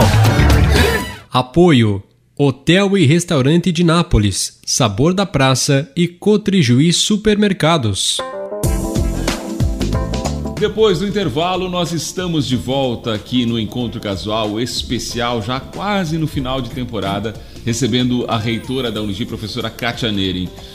Prof, vamos falar de um momento que eu uh, estou emitindo uma opinião aqui foi a gestão mais desafiadora que a Unigi já teve, porque enfrentou uma polarização no país e uma pandemia, tudo ao mesmo tempo. esses, esses quatro anos de gestão aqui. Eu acho Foi, que né? é a gestão mais desafiadora que alguém já teve à frente da Unigi e da Fidene. É. Um eu, eu, eu acho que a gente pegou um momento, momentos né, muito complexos, muito complexos. Né? A, a polarização, de fato, e a pandemia de presente, né? Uh, que e, presente. E, que presente, né? Que presente, assim, com, com, com muitos projetos de gestão efetivamente, né? Porque, porque a crise na educação superior já estava dado muito, né? Estava agudizando, né? O número de estudantes, o baixo número de estudantes, né? Uh, o nono ano do ensino médio impactou, Uma então, para o processo de vestibular, para o processo de vestibular, então reduziu aquele vácuo que teve, né? Então, assim, como a universidade se redesenhava nesse processo, né? E aí tínhamos um país completamente dividido, muito dividido, né? É, era antagônico esses processos. E sem diálogo, e, sem e, conversa, e, sem nada. Isso. Então, assim, o, o principal era as pessoas não conseguiam conversar. Era a polarização. Então, não é, não é um problema da direita, não é um problema da esquerda. As pessoas não conseguiam conversar. Ou você era isso, ou você era aquilo. Não, não, imagina isso para uma universidade, isso para um processo formativo. É, é, o fim, é o, é o, é o vazio, né? Tu não, não consegue fazer isso. Bem, mas entramos aí então uma nova gestão. Muitos projetos, a gente já sabia que a gente precisava reorganizar a instituição até como um processo de posicionamento institucional. Nós precisávamos alinhar, nós precisávamos diminuir a máquina, mas a gente tinha clareza que não era simplesmente ajustes e cortes, porque tem limite. Né? Uh, isso tem um limite. Então, nós precisávamos fazer algumas inovações. Como fazer isso? Né? E no que fazer isso? Ah, tínhamos um desenho lá, muito assim, otimista, vamos discutir currículo, né? E tínhamos uma viagem marcada, eu e o professor Fernando, para o México. Justamente, né? Foi uma missão do Comung, que, que fazia tradicionalmente a cada dois anos, né? que era uma missão para o México, justamente onde a tese, né, a o principal objetivo era conhecer instituições que inovaram no processo formativo. Né? Então, muita relação de inovação uh, pela, pelas questões uh, de, de, agências de inovação, relação com a universidade aberta e projetos pedagógicos de curso. Né? Então, fomos para o México, estava feito.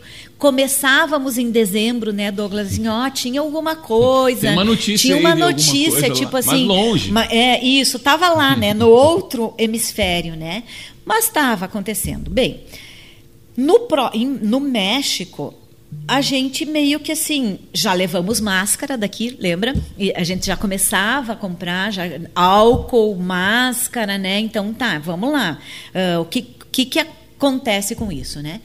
Só que daí o processo foi que uh, aqui começavam a exigir que, que fosse fechado, lembra? Uhum. Não, porque, meu Deus, isso está perigoso. Não pode chegar aqui. Não é. pode chegar aqui. O que, que vai acontecer, né? E aí começou a professora Fabiana, que permaneceu aqui, né? Uh, Tá, mas uh, e professor Dieter, o que que se faz, né? Uh, fechamos, cancelamos a aula. Eu disse, mas vocês estão loucos? Como assim cancelar a aula, né? O que, que vai acontecer? Não, calma, gente, segurem, né? Uh, cri se criou então um, um, conselho aqui, né, para tentar ver o, o pessoal da, da área da, da saúde foi muito estratégico também, mas era muito mais assim um afã de parar sem saber muito o que aconte ia acontecer, mas assim, tipo, vamos parar hoje e, e a semana é... a semana que vem voltar. Tá, eu disse, gente, ó, tentem segurar, comecem a se cuidar, coloquem máscara como obrigatório, vamos organizar essa questão gel, vamos organizar distanciamento. Isso são as questões básicas, né? E aí voltar para o Brasil. Sabe aquela sensação que tu tá passando por um rio e as coisas vão caindo e as portas vão se fechando? Foi isso. Foi literalmente isso. Porque nós tínhamos uh, três aeroportos e a gente estava saindo do aeroporto e esse aeroporto fechava. E a gente não tinha mais certeza que a gente iria chegar no Brasil. Quando a gente chegou em São Paulo, a gente não sabia mais como voltar de São Paulo para Porto Alegre e de Porto Alegre para cá, né? Tá, mas e, e, se nós estivermos contaminados? Uhum, tinha quarentena daí. Tinha né? quarentena. Gente, eu acho que essa foi a minha. Meu Deus, eu, eu quase fiquei louca dentro de casa. Assim, para vocês terem ideia de noção. Tá, mas e, e, e como é que a gente vai fazer as coisas, né? Ainda bem que no ano anterior nós já tínhamos feito todo um processo de formação com o Google, com a, a plataforma, Verdade. né? Isso foi assim, ó, meu se, foi se aqui, fundamental, né? Foi pro, fundamental. Pro, pro próximo passo da pro próximo passo, então nós tínhamos assim minimamente umas 60 pessoas que tinham passado por esse processo. Né? Então nós fizemos um intensivo. A Maide foi uma pessoa assim uh, fundamental e nos deu socorro também, né? Bem, mas aí nós tínhamos que sair de São Paulo, já nos aviões a coisa ficou já muito delicada, porque qualquer pessoa que tossia dentro daquele avião, todo mundo se atirava. É uma coisa muito estranha, muito estranha. Porque a ida, assim, meio que as pessoas ficaram máscara, não máscara, mas a gente usou máscara, né? Até porque imagina os reitores não usam máscara, sim. né? É, é o fim, né? Agora, a volta, que o avião já veio praticamente vazio ou deixando espaço entre as pessoas, né? Isso já foi na nossa Os volta. Olhares eram... Os olhares, assim, ó, uma pessoa tossia naquele avião, as pessoas se cobriam, as pessoas literalmente se cobriam. E aí, bem, conseguimos chegar em São Paulo e Aí comecei, tá, mas como é que eu volto para Ijuí, né? Aí, não, vamos tentar organizar alguém, tem que buscar, né? Não, mas não vai mandar ninguém daqui para Porto Alegre. E o Fernando, com a filha em casa, como que o Fernando faz? Tá, então daí de São Paulo até aqui nós ficamos. Tá, Fernando, mas então tu fica em Porto Alegre, em quarentena, eu vou para Ijuí. Como que a gente faz? Então pegamos um carro, eu peguei um carro lá, né? Uh, eu e o motorista, assim, ele de máscara todo, eu disse assim, ó, tu vai, tu não precisa parar em lugar nenhum, a gente só para para comer uma coisa, eu, eu como fora do carro e vem para IG. Cheguei, né? Então chegamos, ele ficou em Porto Alegre, então aquela história da quarentena, e já começamos a organizar.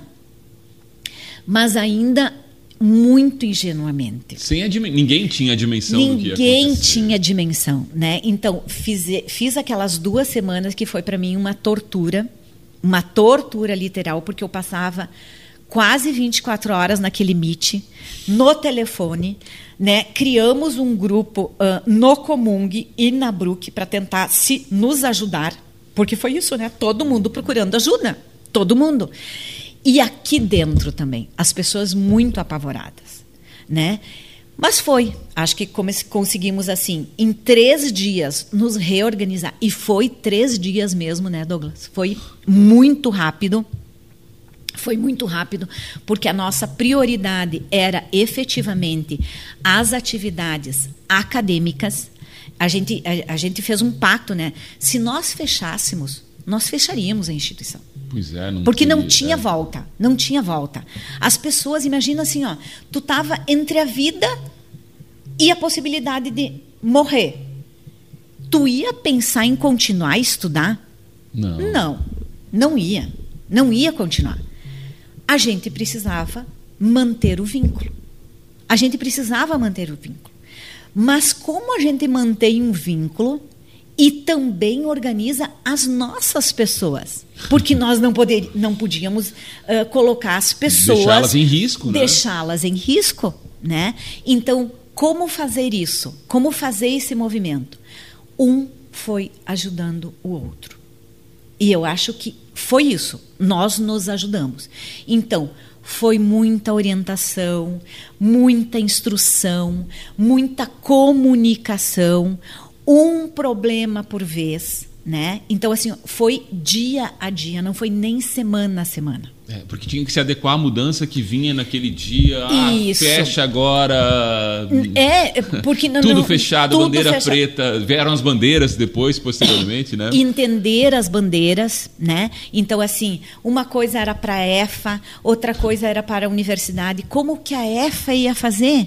Para os pequenininhos. Imagina, quem estava em casa, está com casa.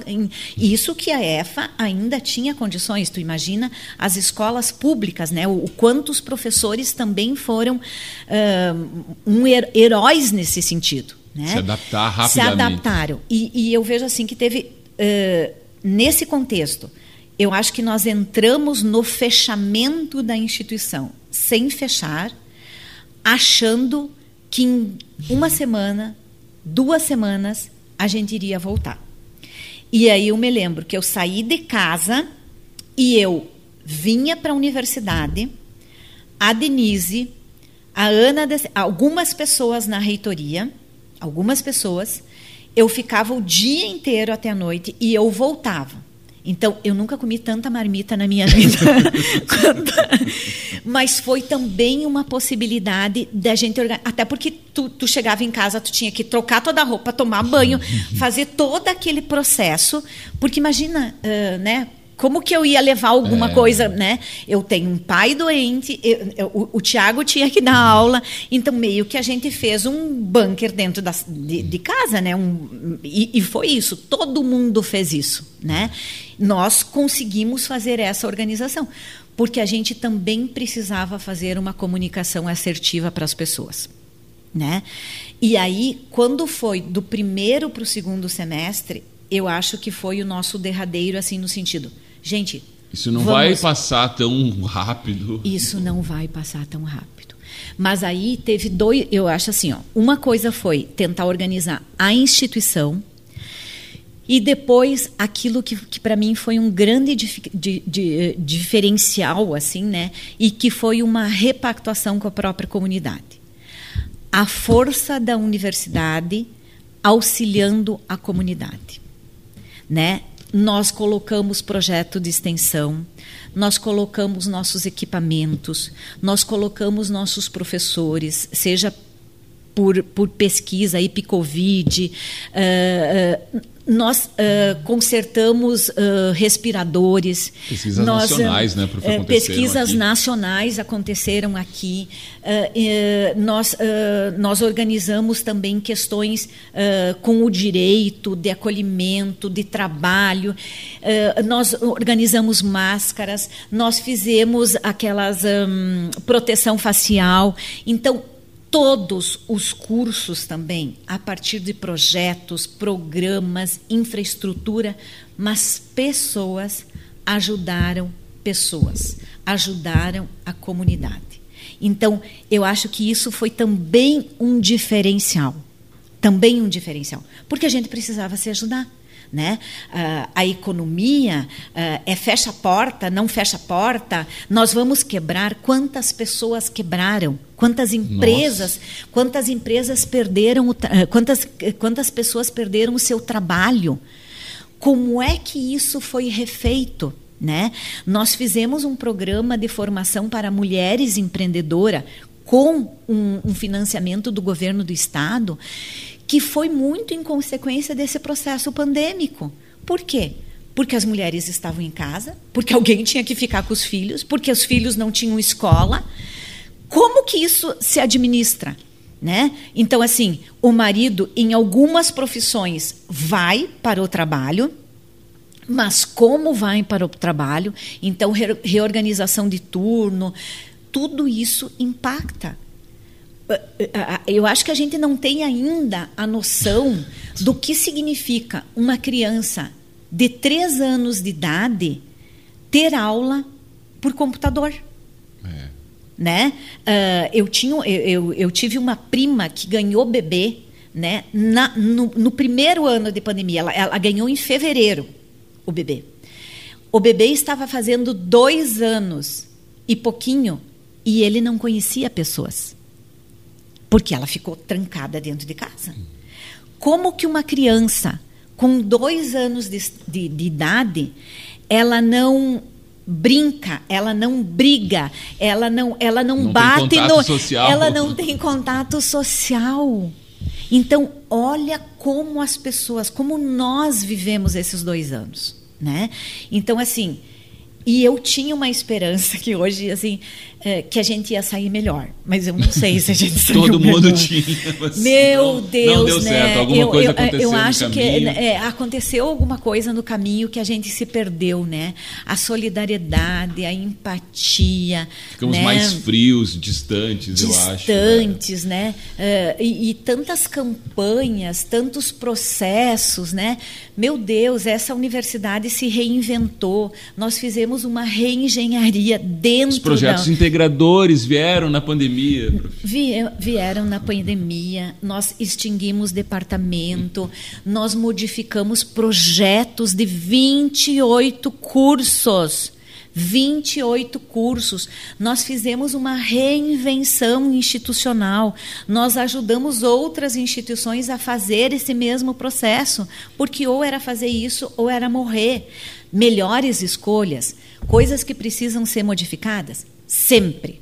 Isso é o movimento dessa instituição. Mas nós não podíamos deixar de fazer.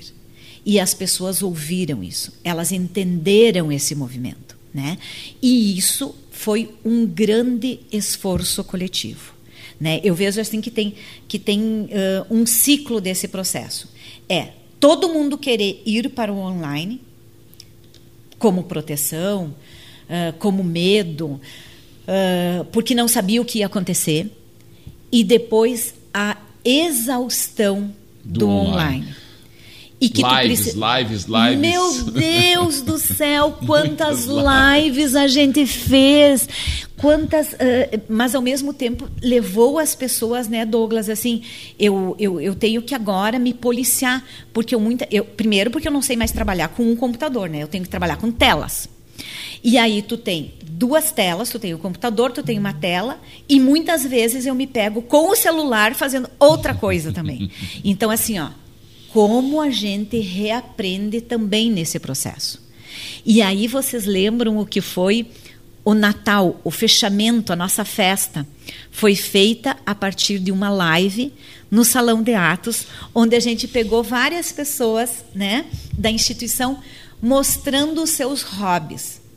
E a gente saiu dali, então, era nós quatro, eu acho, é, nós quatro da reitoria, toda a equipe técnica, mais ou menos como a gente tem aqui, né? Como a gente aprendeu a fazer formatura, como a gente aprendeu a fazer evento, como a o salão gente do conhecimento foi foi o online. salão do conhecimento, né? Que muitas coisas ficaram. A gente uh, rompeu barreiras porque trazer pesquisadores do mundo, a gente conseguiu né, as pessoas estarem aqui na instituição, fazer essa interação. isso veio para ficar. Né? Então, aquela despedida do ano e achando assim, não, passou, né? Foi um repactuamento, né? Eu me lembro que o professor Dieter estava indo para a Alemanha, que foi o, o, o, movimento. O professor Fernando estava indo para a Argentina para visitar sua mãe, né? Uh, todas nós, eu e a Prof. Fábio, assim, não, vamos para férias, vamos para a praia, vamos sair. Fizemos a volta e voltamos em fevereiro e de novo. Piorou, né? É um auge ali e de piorou, 4 mil mortes no Brasil. No Brasil piorou. piorou né? Muito, muito. Eu acho que foi assim a, a, a gota d'água uh, ah, para não acreditarmos na ciência, para Uh, termos vacina e ainda as pessoas não acreditar na vacina, né? E, e, e hoje, hoje uh, tem muita gente com Covid, mas Quantas mortes efetivamente? Se não tivéssemos a vacina, o que seria efetivamente desse mundo? Não é nem o país, é o mundo. Da né? civilização, não sei a se civilização, não se é. Então, assim, ó, o quanto a ciência é um poder ela é um poder, gente. Nós temos que discutir, nós temos que debater, mas não com negacionismo, né? E a universidade, ela se faz a partir deste processo, né? Nós formamos pessoas. O complexo Fidene tem o privilégio de dizer que nós formamos a, a, a pessoa lá com dois anos de idade e ela começa na, na EFA, né? E vai até ser pós-doutor. Mas o que, o que, o que nos faz né, é, o, é acreditar no poder da educação. A educação transforma as pessoas. Agora, o que as pessoas vão fazer com isso é uma outra discussão. Eu, eu, eu entendo assim que a gente não aprendeu com esse processo pandêmico. A gente, poderia, a gente poderia sair muito melhor, mas a empatia, a solidariedade a gente ainda não reconstruiu. A gente precisa reconstruir. Talvez o Brasil, por esse processo muito polarizado, ainda não conseguiu retomar, juntar esses cacos uh, num, num, outro movimento, num outro processo. Né? Que vai ter que existir em algum e que momento. Vai, que, que vai ter, precisa, precisa ser feito. Isso precisa ser feito aqui dentro, internamente. Isso precisa ser feito nas nossas cidades, porque falamos de uma universidade Sim. regional. Isso precisa ser feito no governo estadual. Isso precisa ser feito a nível nacional e internacional. Olhem o que é essas últimas chuvas. Então, falamos de um problema ambiental que não está aqui. Não está aqui. Olha quantas enchentes a gente teve nos últimos dois meses. Nós estamos falando em Ijuí, nós estamos falando em Rio Grande do Sul. Mais uma vez a universidade teve que fazer um movimento de aulas online em função disso, e, né? E de uma força externa. Isso e estamos fazendo assim, ó, usando usando esses processos, né? Olha o que as nossas não, a gente não chove mais, né? É, sempre é aquela coisa assim ou é vento, é, ou é chuva tensão. muito grande. E aí, o que, que acarreta? Bem, nós temos um problema de enchente, nós temos pessoas perdendo casa, não pela primeira vez mais, né? É a segunda ou terceira vez em três meses, efetivamente. Como é que a gente reconstrói? Que consciência é essa? Né? É, é uma consciência de fato do consumo, é o consumo pelo consumo. Qual é o impacto? Né? Quando a gente limpa a casa da gente, quando a gente limpa a instituição, o que, que nós fizemos com o nosso lixo? Seja o lixo que for.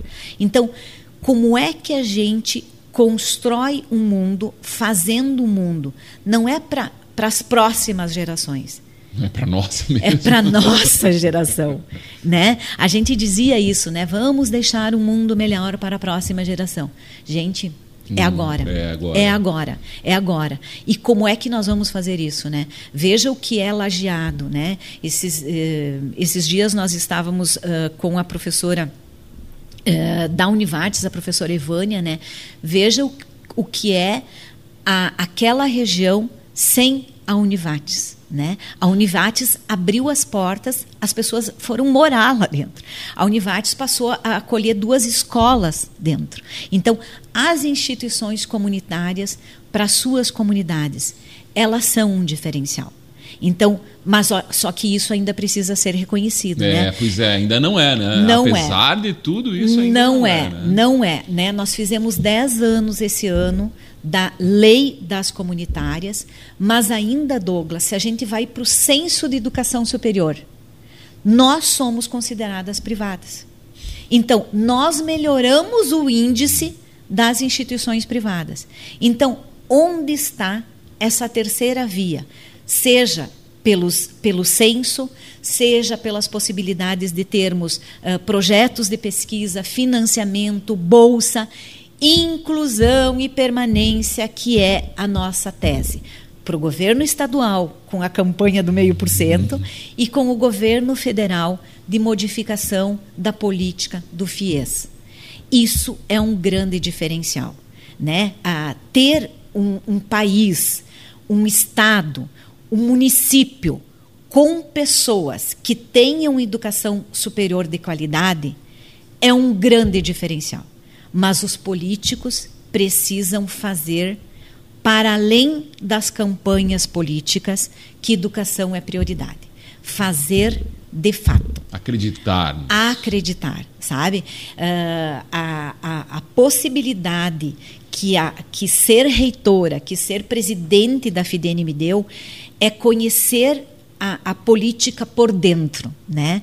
Nossa, eu, eu achava que quando o professor Martinho voltava de Brasília, ele dizia assim, meu Deus, eu estou muito cansado. Eu disse, ai, mas tu é um exagerado, né? Porque não sei o quê, porque não sei o quê. Gente, nós, as, as, as pessoas que vão para Brasília fazendo isso, né? E eu tive o privilégio de ir em comitivas, inclusive de Ijuí, né? Uh, Cindy Loja, uh, prefeitura, vereadores, hospitais, né? Uh, para a gente buscar um projeto que era a, a duplicação das paralelas, né? Assim como fui com o Comung, assim como fui para Brook a gente caminha muito. A gente precisa sempre se reapresentar, seja para o governo A ou para o governo B. Ninguém nos reconhece. Ninguém. Nós precisamos nos reapresentar para todos, todos, todos, todos. E isso foi uma recorrência. E a gente precisa fazer. A gente precisa mostrar a instituição. E mostrar a instituição é dizer assim: a instituição pode fazer isso. É isso que você quer? A instituição tem entrega. Né? Isso precisa ser pactos feitos, isso precisa ser cumplicidade estabelecida. E eu entendo assim que esse movimento a gente teve pela pandemia e pelo processo de condução dessa gestão. Né? Fizemos aí a, o, o processo de implantação de um curso de medicina que exigiu repactuações, conversas, mostrar números, relacionamento com hospitais, né? Nosso principal hospital aí, o Hospital de Clínicas de Juí, é nosso hospital escola. Eu entendo que uma grande luta, seja do presidente Douglas do hospital, quanto do, do, do professor Dieter, enquanto reitor, enquanto presidente da fundação, é retomar a política de hospital escola efetivamente, porque essa política não existe. Eu acho que é necessário, isso nós poder, podemos qualificar muito mais a parte formativa e a parte de assistência à saúde. O hospital ganha, a universidade ganha e a comunidade ganha. E a comunidade, é comunidade. Né? Para isso, nós precisamos que os políticos entendam. Para isso, a política do, do mais médico é uma política muito inteligente, mas ela não é de fato, porque toda a parte de formação do médico em saúde coletiva, em, em saúde da família e comunidade, as pessoas não, não querem fazer. Eles querem fazer uma outra residência.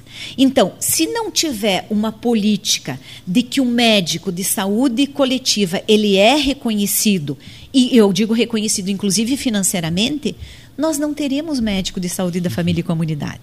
Então, só a Unijuí, ela tem 27 bolsas de residência para essa área. Quantos inscritos nós temos? Quantos residentes nós temos?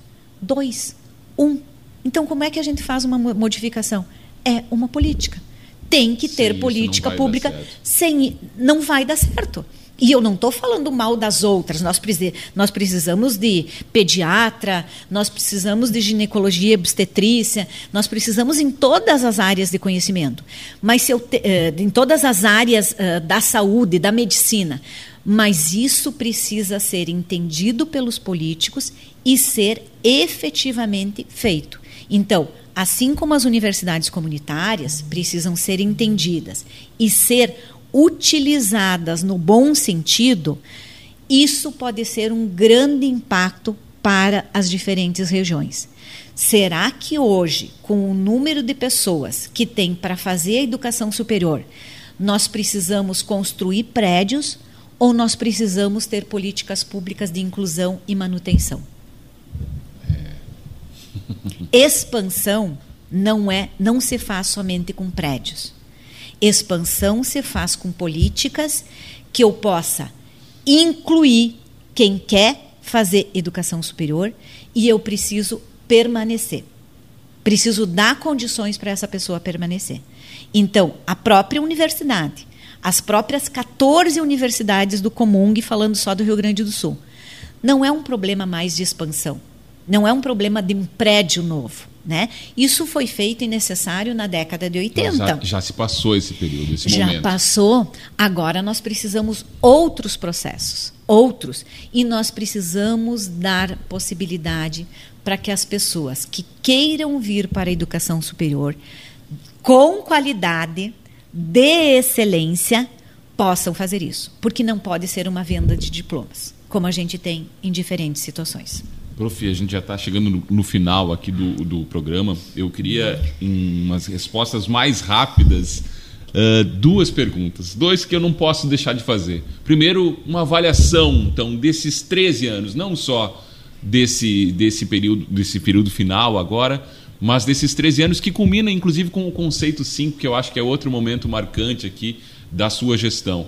E que conselho se daria agora a Proficatia, com toda essa vivência, dentro da instituição, além dos 13 anos, para o professor Dieter, que agora pega o bastão e segue outro caminho? Bem, primeiro eu, eu, eu tenho a tranquilidade de dever cumprido. Eu acho que o. Entendo assim que o, que o 5, né, o reconhecimento, então, reconhecimento da instituição, do processo de recredenciamento institucional, coroou de fato. Né? Uh, tem coisas para ser refeitas, tem problemas não resolvidos? Muito. Né? Não estou dizendo que a gente foi uhum. perfeito, não. Mas esse coroamento precisava acontecer nesse momento, sabe? E isso se faz pelas pessoas. Porque o que nós fizemos, e nós eu digo todas, todas as pessoas, todas as pessoas, no sentido de mostrar que nós merecíamos o cinco, foi assim indescritível. Né? Nós produzimos, Douglas, mais de 24 mil documentos. Nós fizemos um processo de avaliação in loco, que é câmara, que é pegar as pessoas e tentar mostrar um pouquinho, porque foi virtual. E isso veio para ficar também. O Ministério da Educação não volta mais, o NEP não vai fazer uh, diferente, né? Visita né? Aqui, Visita né? aqui. Então, assim, ó, como tu mostra a potência da instituição.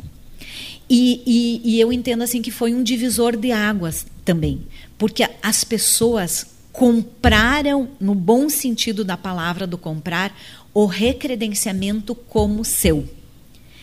E isso foi visível para os avaliadores, porque eles nos disseram isso no final, né? Até porque eu disse assim, olha, vocês vão ter um problema, né? Vocês me trouxeram um grande problema, porque as pessoas se sentiram assim uh, meio que podadas. As pessoas queriam que vocês visitassem os lugares, porque foi isso mesmo. Né?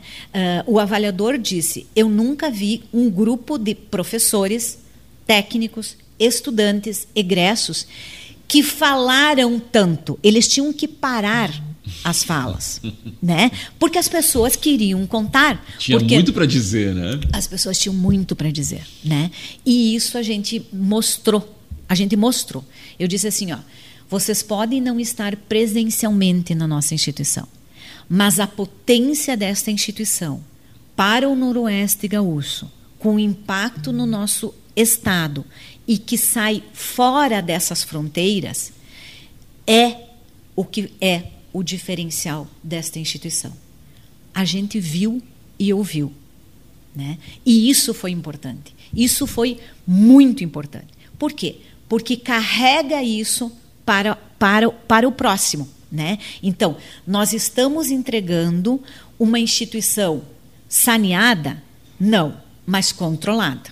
Né? Então, isso Apesar vai ser. tudo isso que a gente falou aqui de pandemia e de todo o resto. Isso. Né? Então, imagina, nós conseguimos fazer isso, né? Uh, estamos com salários em dias, negociamos 13 terceiro, sim, mas salários em dias, né? Com, com um grupo organizado e colocando uma perspectiva a partir dos nossos da nossa graduação e dos nosso, nossos programas estricto senso. Então, nós temos conceito 5, nós temos cursos qualificados com conceito 4 e 5, nós temos mestrados e doutorados, né, com conceitos também buscando o 6 e o 7, que agora precisa ser aprofundado em termos de internacionalização. Essa terá que ser a pauta da nova gestão e também programas estricto senso saneados pela primeira vez com superávit.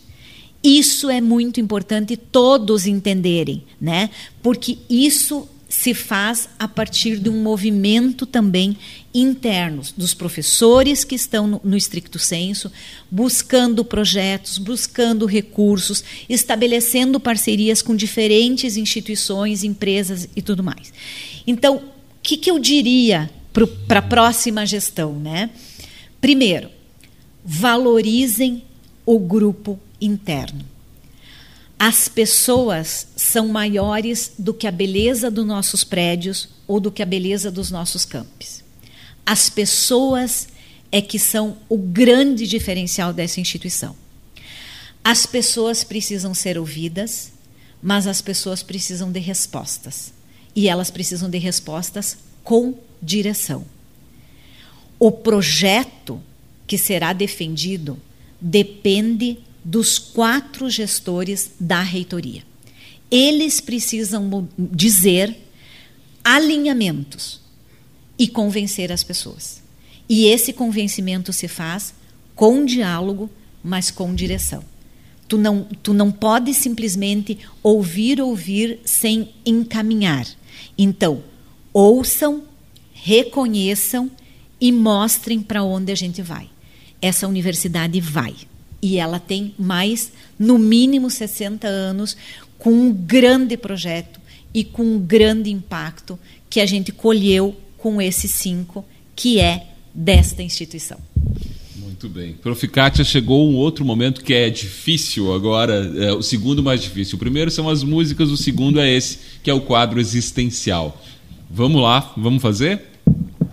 E a primeira pergunta é: qual é o maior sonho atual da professora Kátia Neri? Meu maior sonho agora é, de fato, eu ser pesquisadora. Eu vou uh, me, tentar me qualificar, porque enquanto gestora, eu, eu fui pesquisadora, né? eu, eu nunca deixei a sala de aula, nunca deixei as minhas orientações, mas eu entendo que hoje, inclusive no atual contexto da instituição, o que ela precisa é de pesquisadores de excelência. Então, eu tenho como meta agora, de fato, me, debruçar sobre educação matemática, que é a minha área, continuar trabalhando com formação de professores, estabelecer relações de parcerias com outras instituições, pretendo aí, quem sabe, fazer um pós-doc, né, para conseguir trazer grandes diferenciais para esta instituição e desacelerar um pouquinho. Qual é a coisa mais bonita que a professora Kátia Neren já viveu? A minha filha. ah, eu tenho muito orgulho dela, sabe? É uma é uma mulher uh, que vai ser muito melhor que eu e que foi muito melhor que a minha mãe. É, eu acho que ela, apesar dela não acreditar muito nisso, porque ela diz que eu vivo pela Unijuí. né? E que ela não sabe mais o que ela vai fazer comigo depois de janeiro, porque eu vou ter muito tempo, né?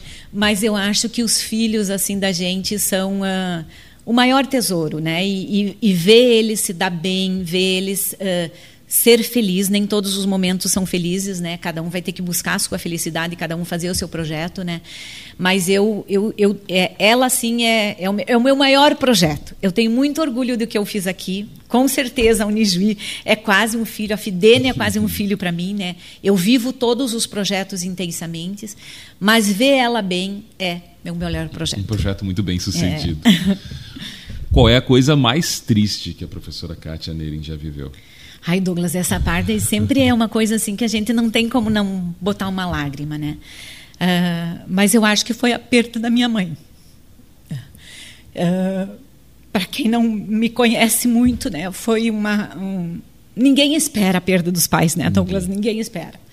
Mas foi muito rápido e, e a gente e, e, e nós quatro, enquanto filhos, assim, a gente sempre teve o meu pai como doente da família. Né? Minha mãe cuidava tudo. A minha mãe cuidava a família, uh, nós, enquanto filhos, era o meu pilar, pai né? era o pilar, era a sustentação e cuidava toda a sua família de dez irmãos, de nove irmãos, né? Mais nove irmãos, assim, né? E a perda da, da, da nossa mãe, eu acho que nos, nos uh, desorientou, né? Eu, eu não sei se a gente juntou esses cacos ainda, né? Tá escondidinho, tá escondidinho. Mas a perda dos pais e a doença do meu pai agora, acho que é a, a maior dor, né? Que é a morte que da é a professora morte. Katia Neri. A morte é um ciclo, todos vamos chegar. Mas eu não quero saber o dia nem o horário. não quero saber. Mas é um ciclo. Acho que são ciclos e a gente precisa viver, viver bem uh, o dia a dia, né? Uh, ficar bem, estar bem, uh, estar com a saúde mental bem, né? Eu tive assim, esse ano eu coloquei algumas metas porque eu sabia que eu ia fechar esse ciclo, né? Eu precisava fazer atividade física. E eu estou muito orgulhosa de mim que eu estou fazendo atividade física desde janeiro, Olha. né? Então, eu coloquei isso como meta, eu acho que é importante. Trabalho para mim nunca foi uma exaustão, muito pelo contrário, né? E mas também eu faço isso com muita paixão, né? Eu, é eu, eu, me, eu me dedico a ele, então eu não tenho problema de, de, de, de, fazer isso sábado, domingo, segunda, terça, com qualquer horário. Eu faço por prazer, eu acho que eu faço bem, né? Uh, tem várias coisas que a gente precisa melhorar, vou melhorar, mas uh, a morte é um ciclo. Prof, para a gente finalizar, o que é a vida para a professora Katia Neri? O que é a vida, né? Fiquei pensando nisso. a vida é transformação. A, se, se a morte é um ciclo, e todos vamos chegar, a vida é uma constante aprendizagem sabe? Uh, eu, eu, eu, digo sempre para os meus alunos, sejam da licenciatura uh, e, e, do programa, e disse assim, para a gente ser bons professores, a gente precisa parar de perguntar como eu vou ensinar, para perguntar como é que o outro aprende, né? Como é que a gente aprende? Então, a vida precisa ser um aprendizado ela precisa ter desafios. Eu sou movida a desafios, né? Ah, essas duas últimas semanas, várias pessoas me perguntaram: "Tá, mas o que que tu vai fazer? Qual é o teu próximo passo, né?" Eu vou me candidatar, eu vou ser isso, eu vou ser aquilo, né? Eu disse: "Ah, vamos fazer as apostas aí, né?" A vida é isso: encerramentos de ciclos, aprendizagem e fazer as coisas bem feitas, com prazer e com amor. Como eu acho que foi esse papo, que essa conversa que a gente teve, uh, coroando um momento não de agora, mas de 13 anos, né? O prof já tinha participado desse programa, que eu acho que tem esse, essa missão de levar histórias, e a sua é muito bonita aqui dentro, fora dela, e acho que vai continuar sendo assim, muito bonita. Parabéns por todo esse trabalho realizado. Não é à toa que eu disse aqui que para mim foi a gestão mais difícil, por tudo que enfrentou, mas entrega de uma forma mais do que positiva, né? Uma forma exitosa em vários sentidos, com a instituição controlada e com perspectiva, né? podendo sonhar com um futuro melhor. Além disso, prof, quero que anuncie as duas últimas do programa de hoje. Bem, uh, eu, eu vou pedir duas músicas, né? Uh, na realidade, escolhi essas duas músicas. Uh, uma primeira do Lenine, que é Paciência, né?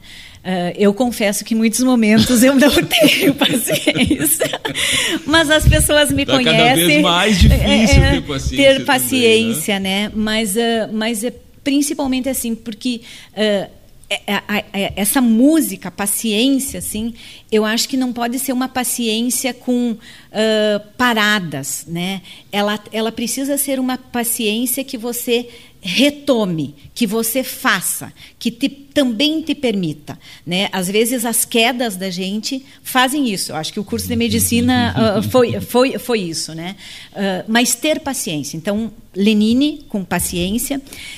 E eu vou precisar pedir uma música, né? escolhi uma música que é para o grupo que teve à frente do processo de recredenciamento. Né? Uh, nós falávamos algumas palavras no, nesse processo, né? E uma das palavras que ficou assim, ó, tá, mas qual é a evidência que a gente vai mostrar considerando que nós estamos argumentando isso? Tá, mas qual é a evidência? É uma evidência documental? É um vídeo? É um professor falando? É um estudante? Então, então eu vou pedir, Douglas.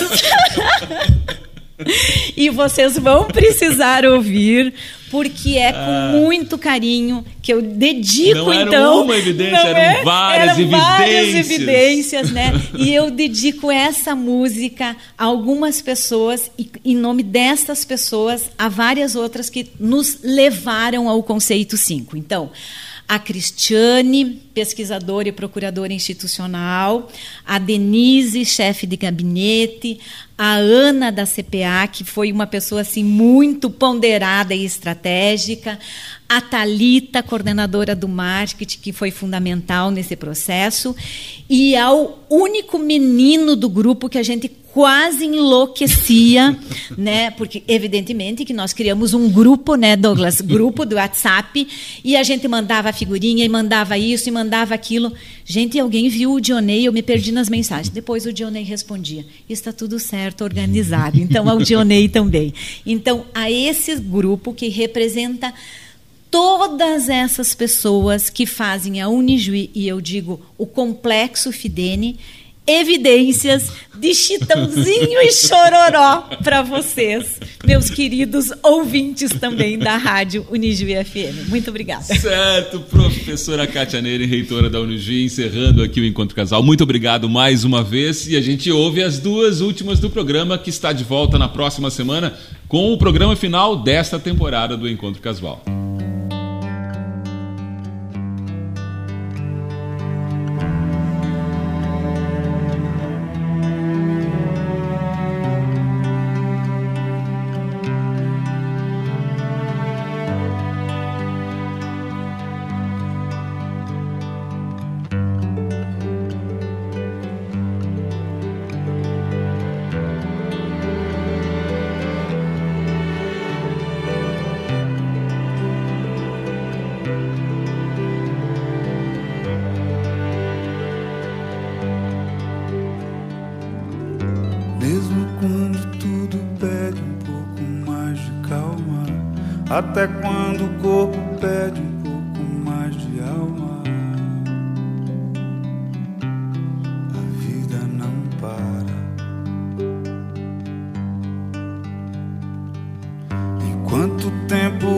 Acelera e pede pressa, eu me recuso, faço hora, vou na valsa.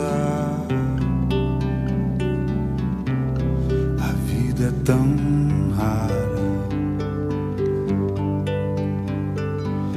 Enquanto todo mundo espera a cura do mal e a loucura finge que isso tudo é normal. Ter paciência.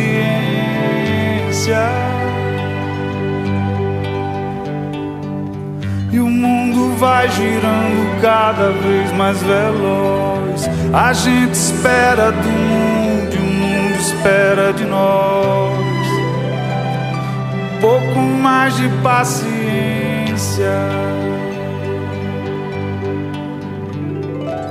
Será que é tempo falta para perceber? Será que temos esse tempo para perder?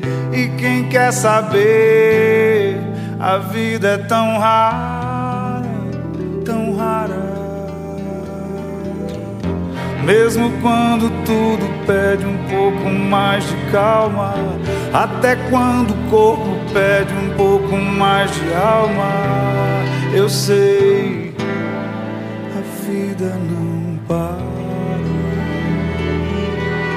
A vida não para.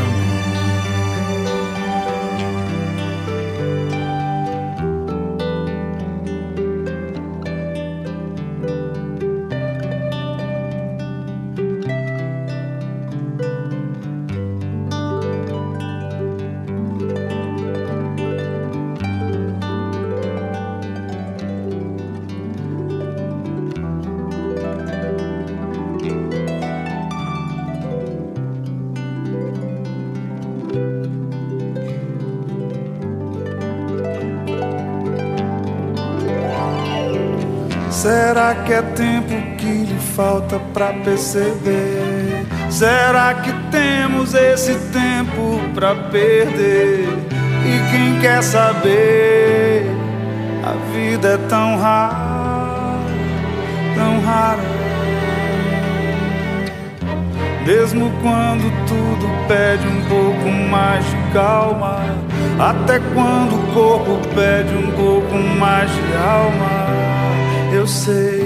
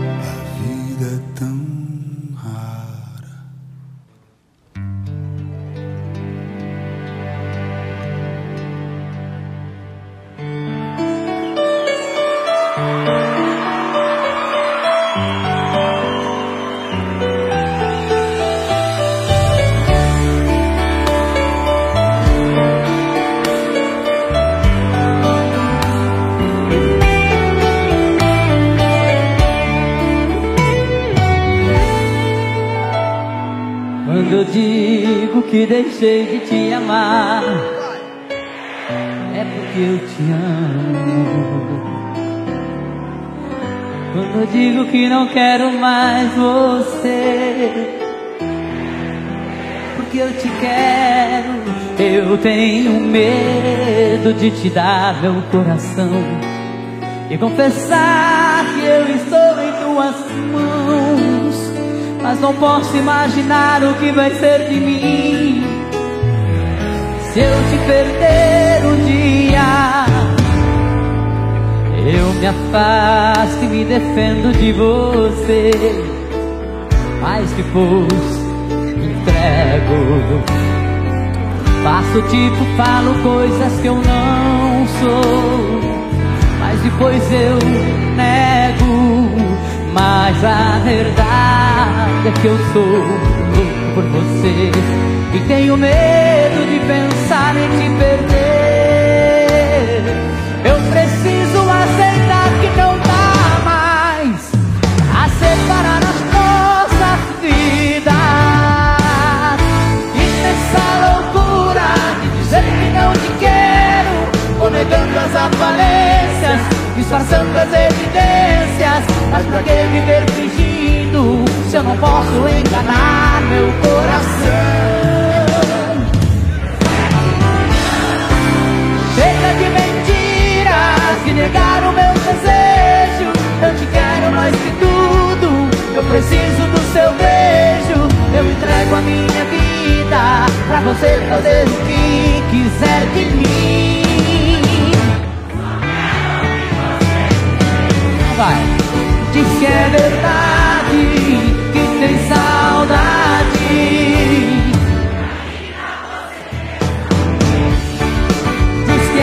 Verdade, que tem saudade. Que ainda você quer viver pra mim.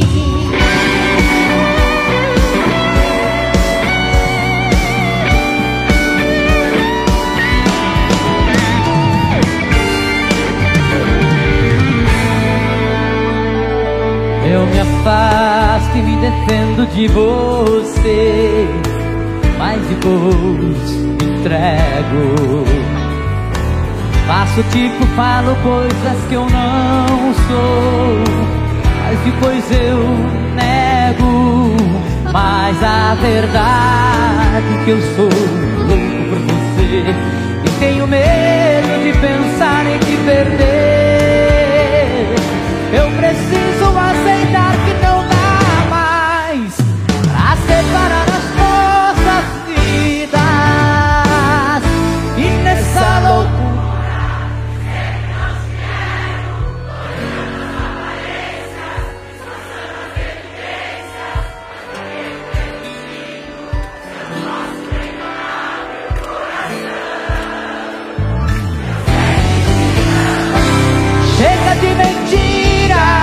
Negar o meu desejo. Eu te quero mais que tudo, eu preciso do seu beijo. Eu entrego a minha vida pra você fazer o que quiser de mim.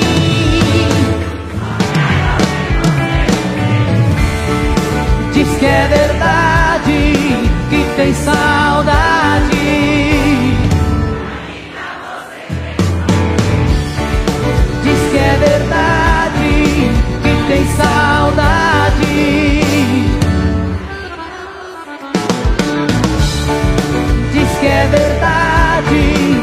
Tem saudade. Que ainda você quer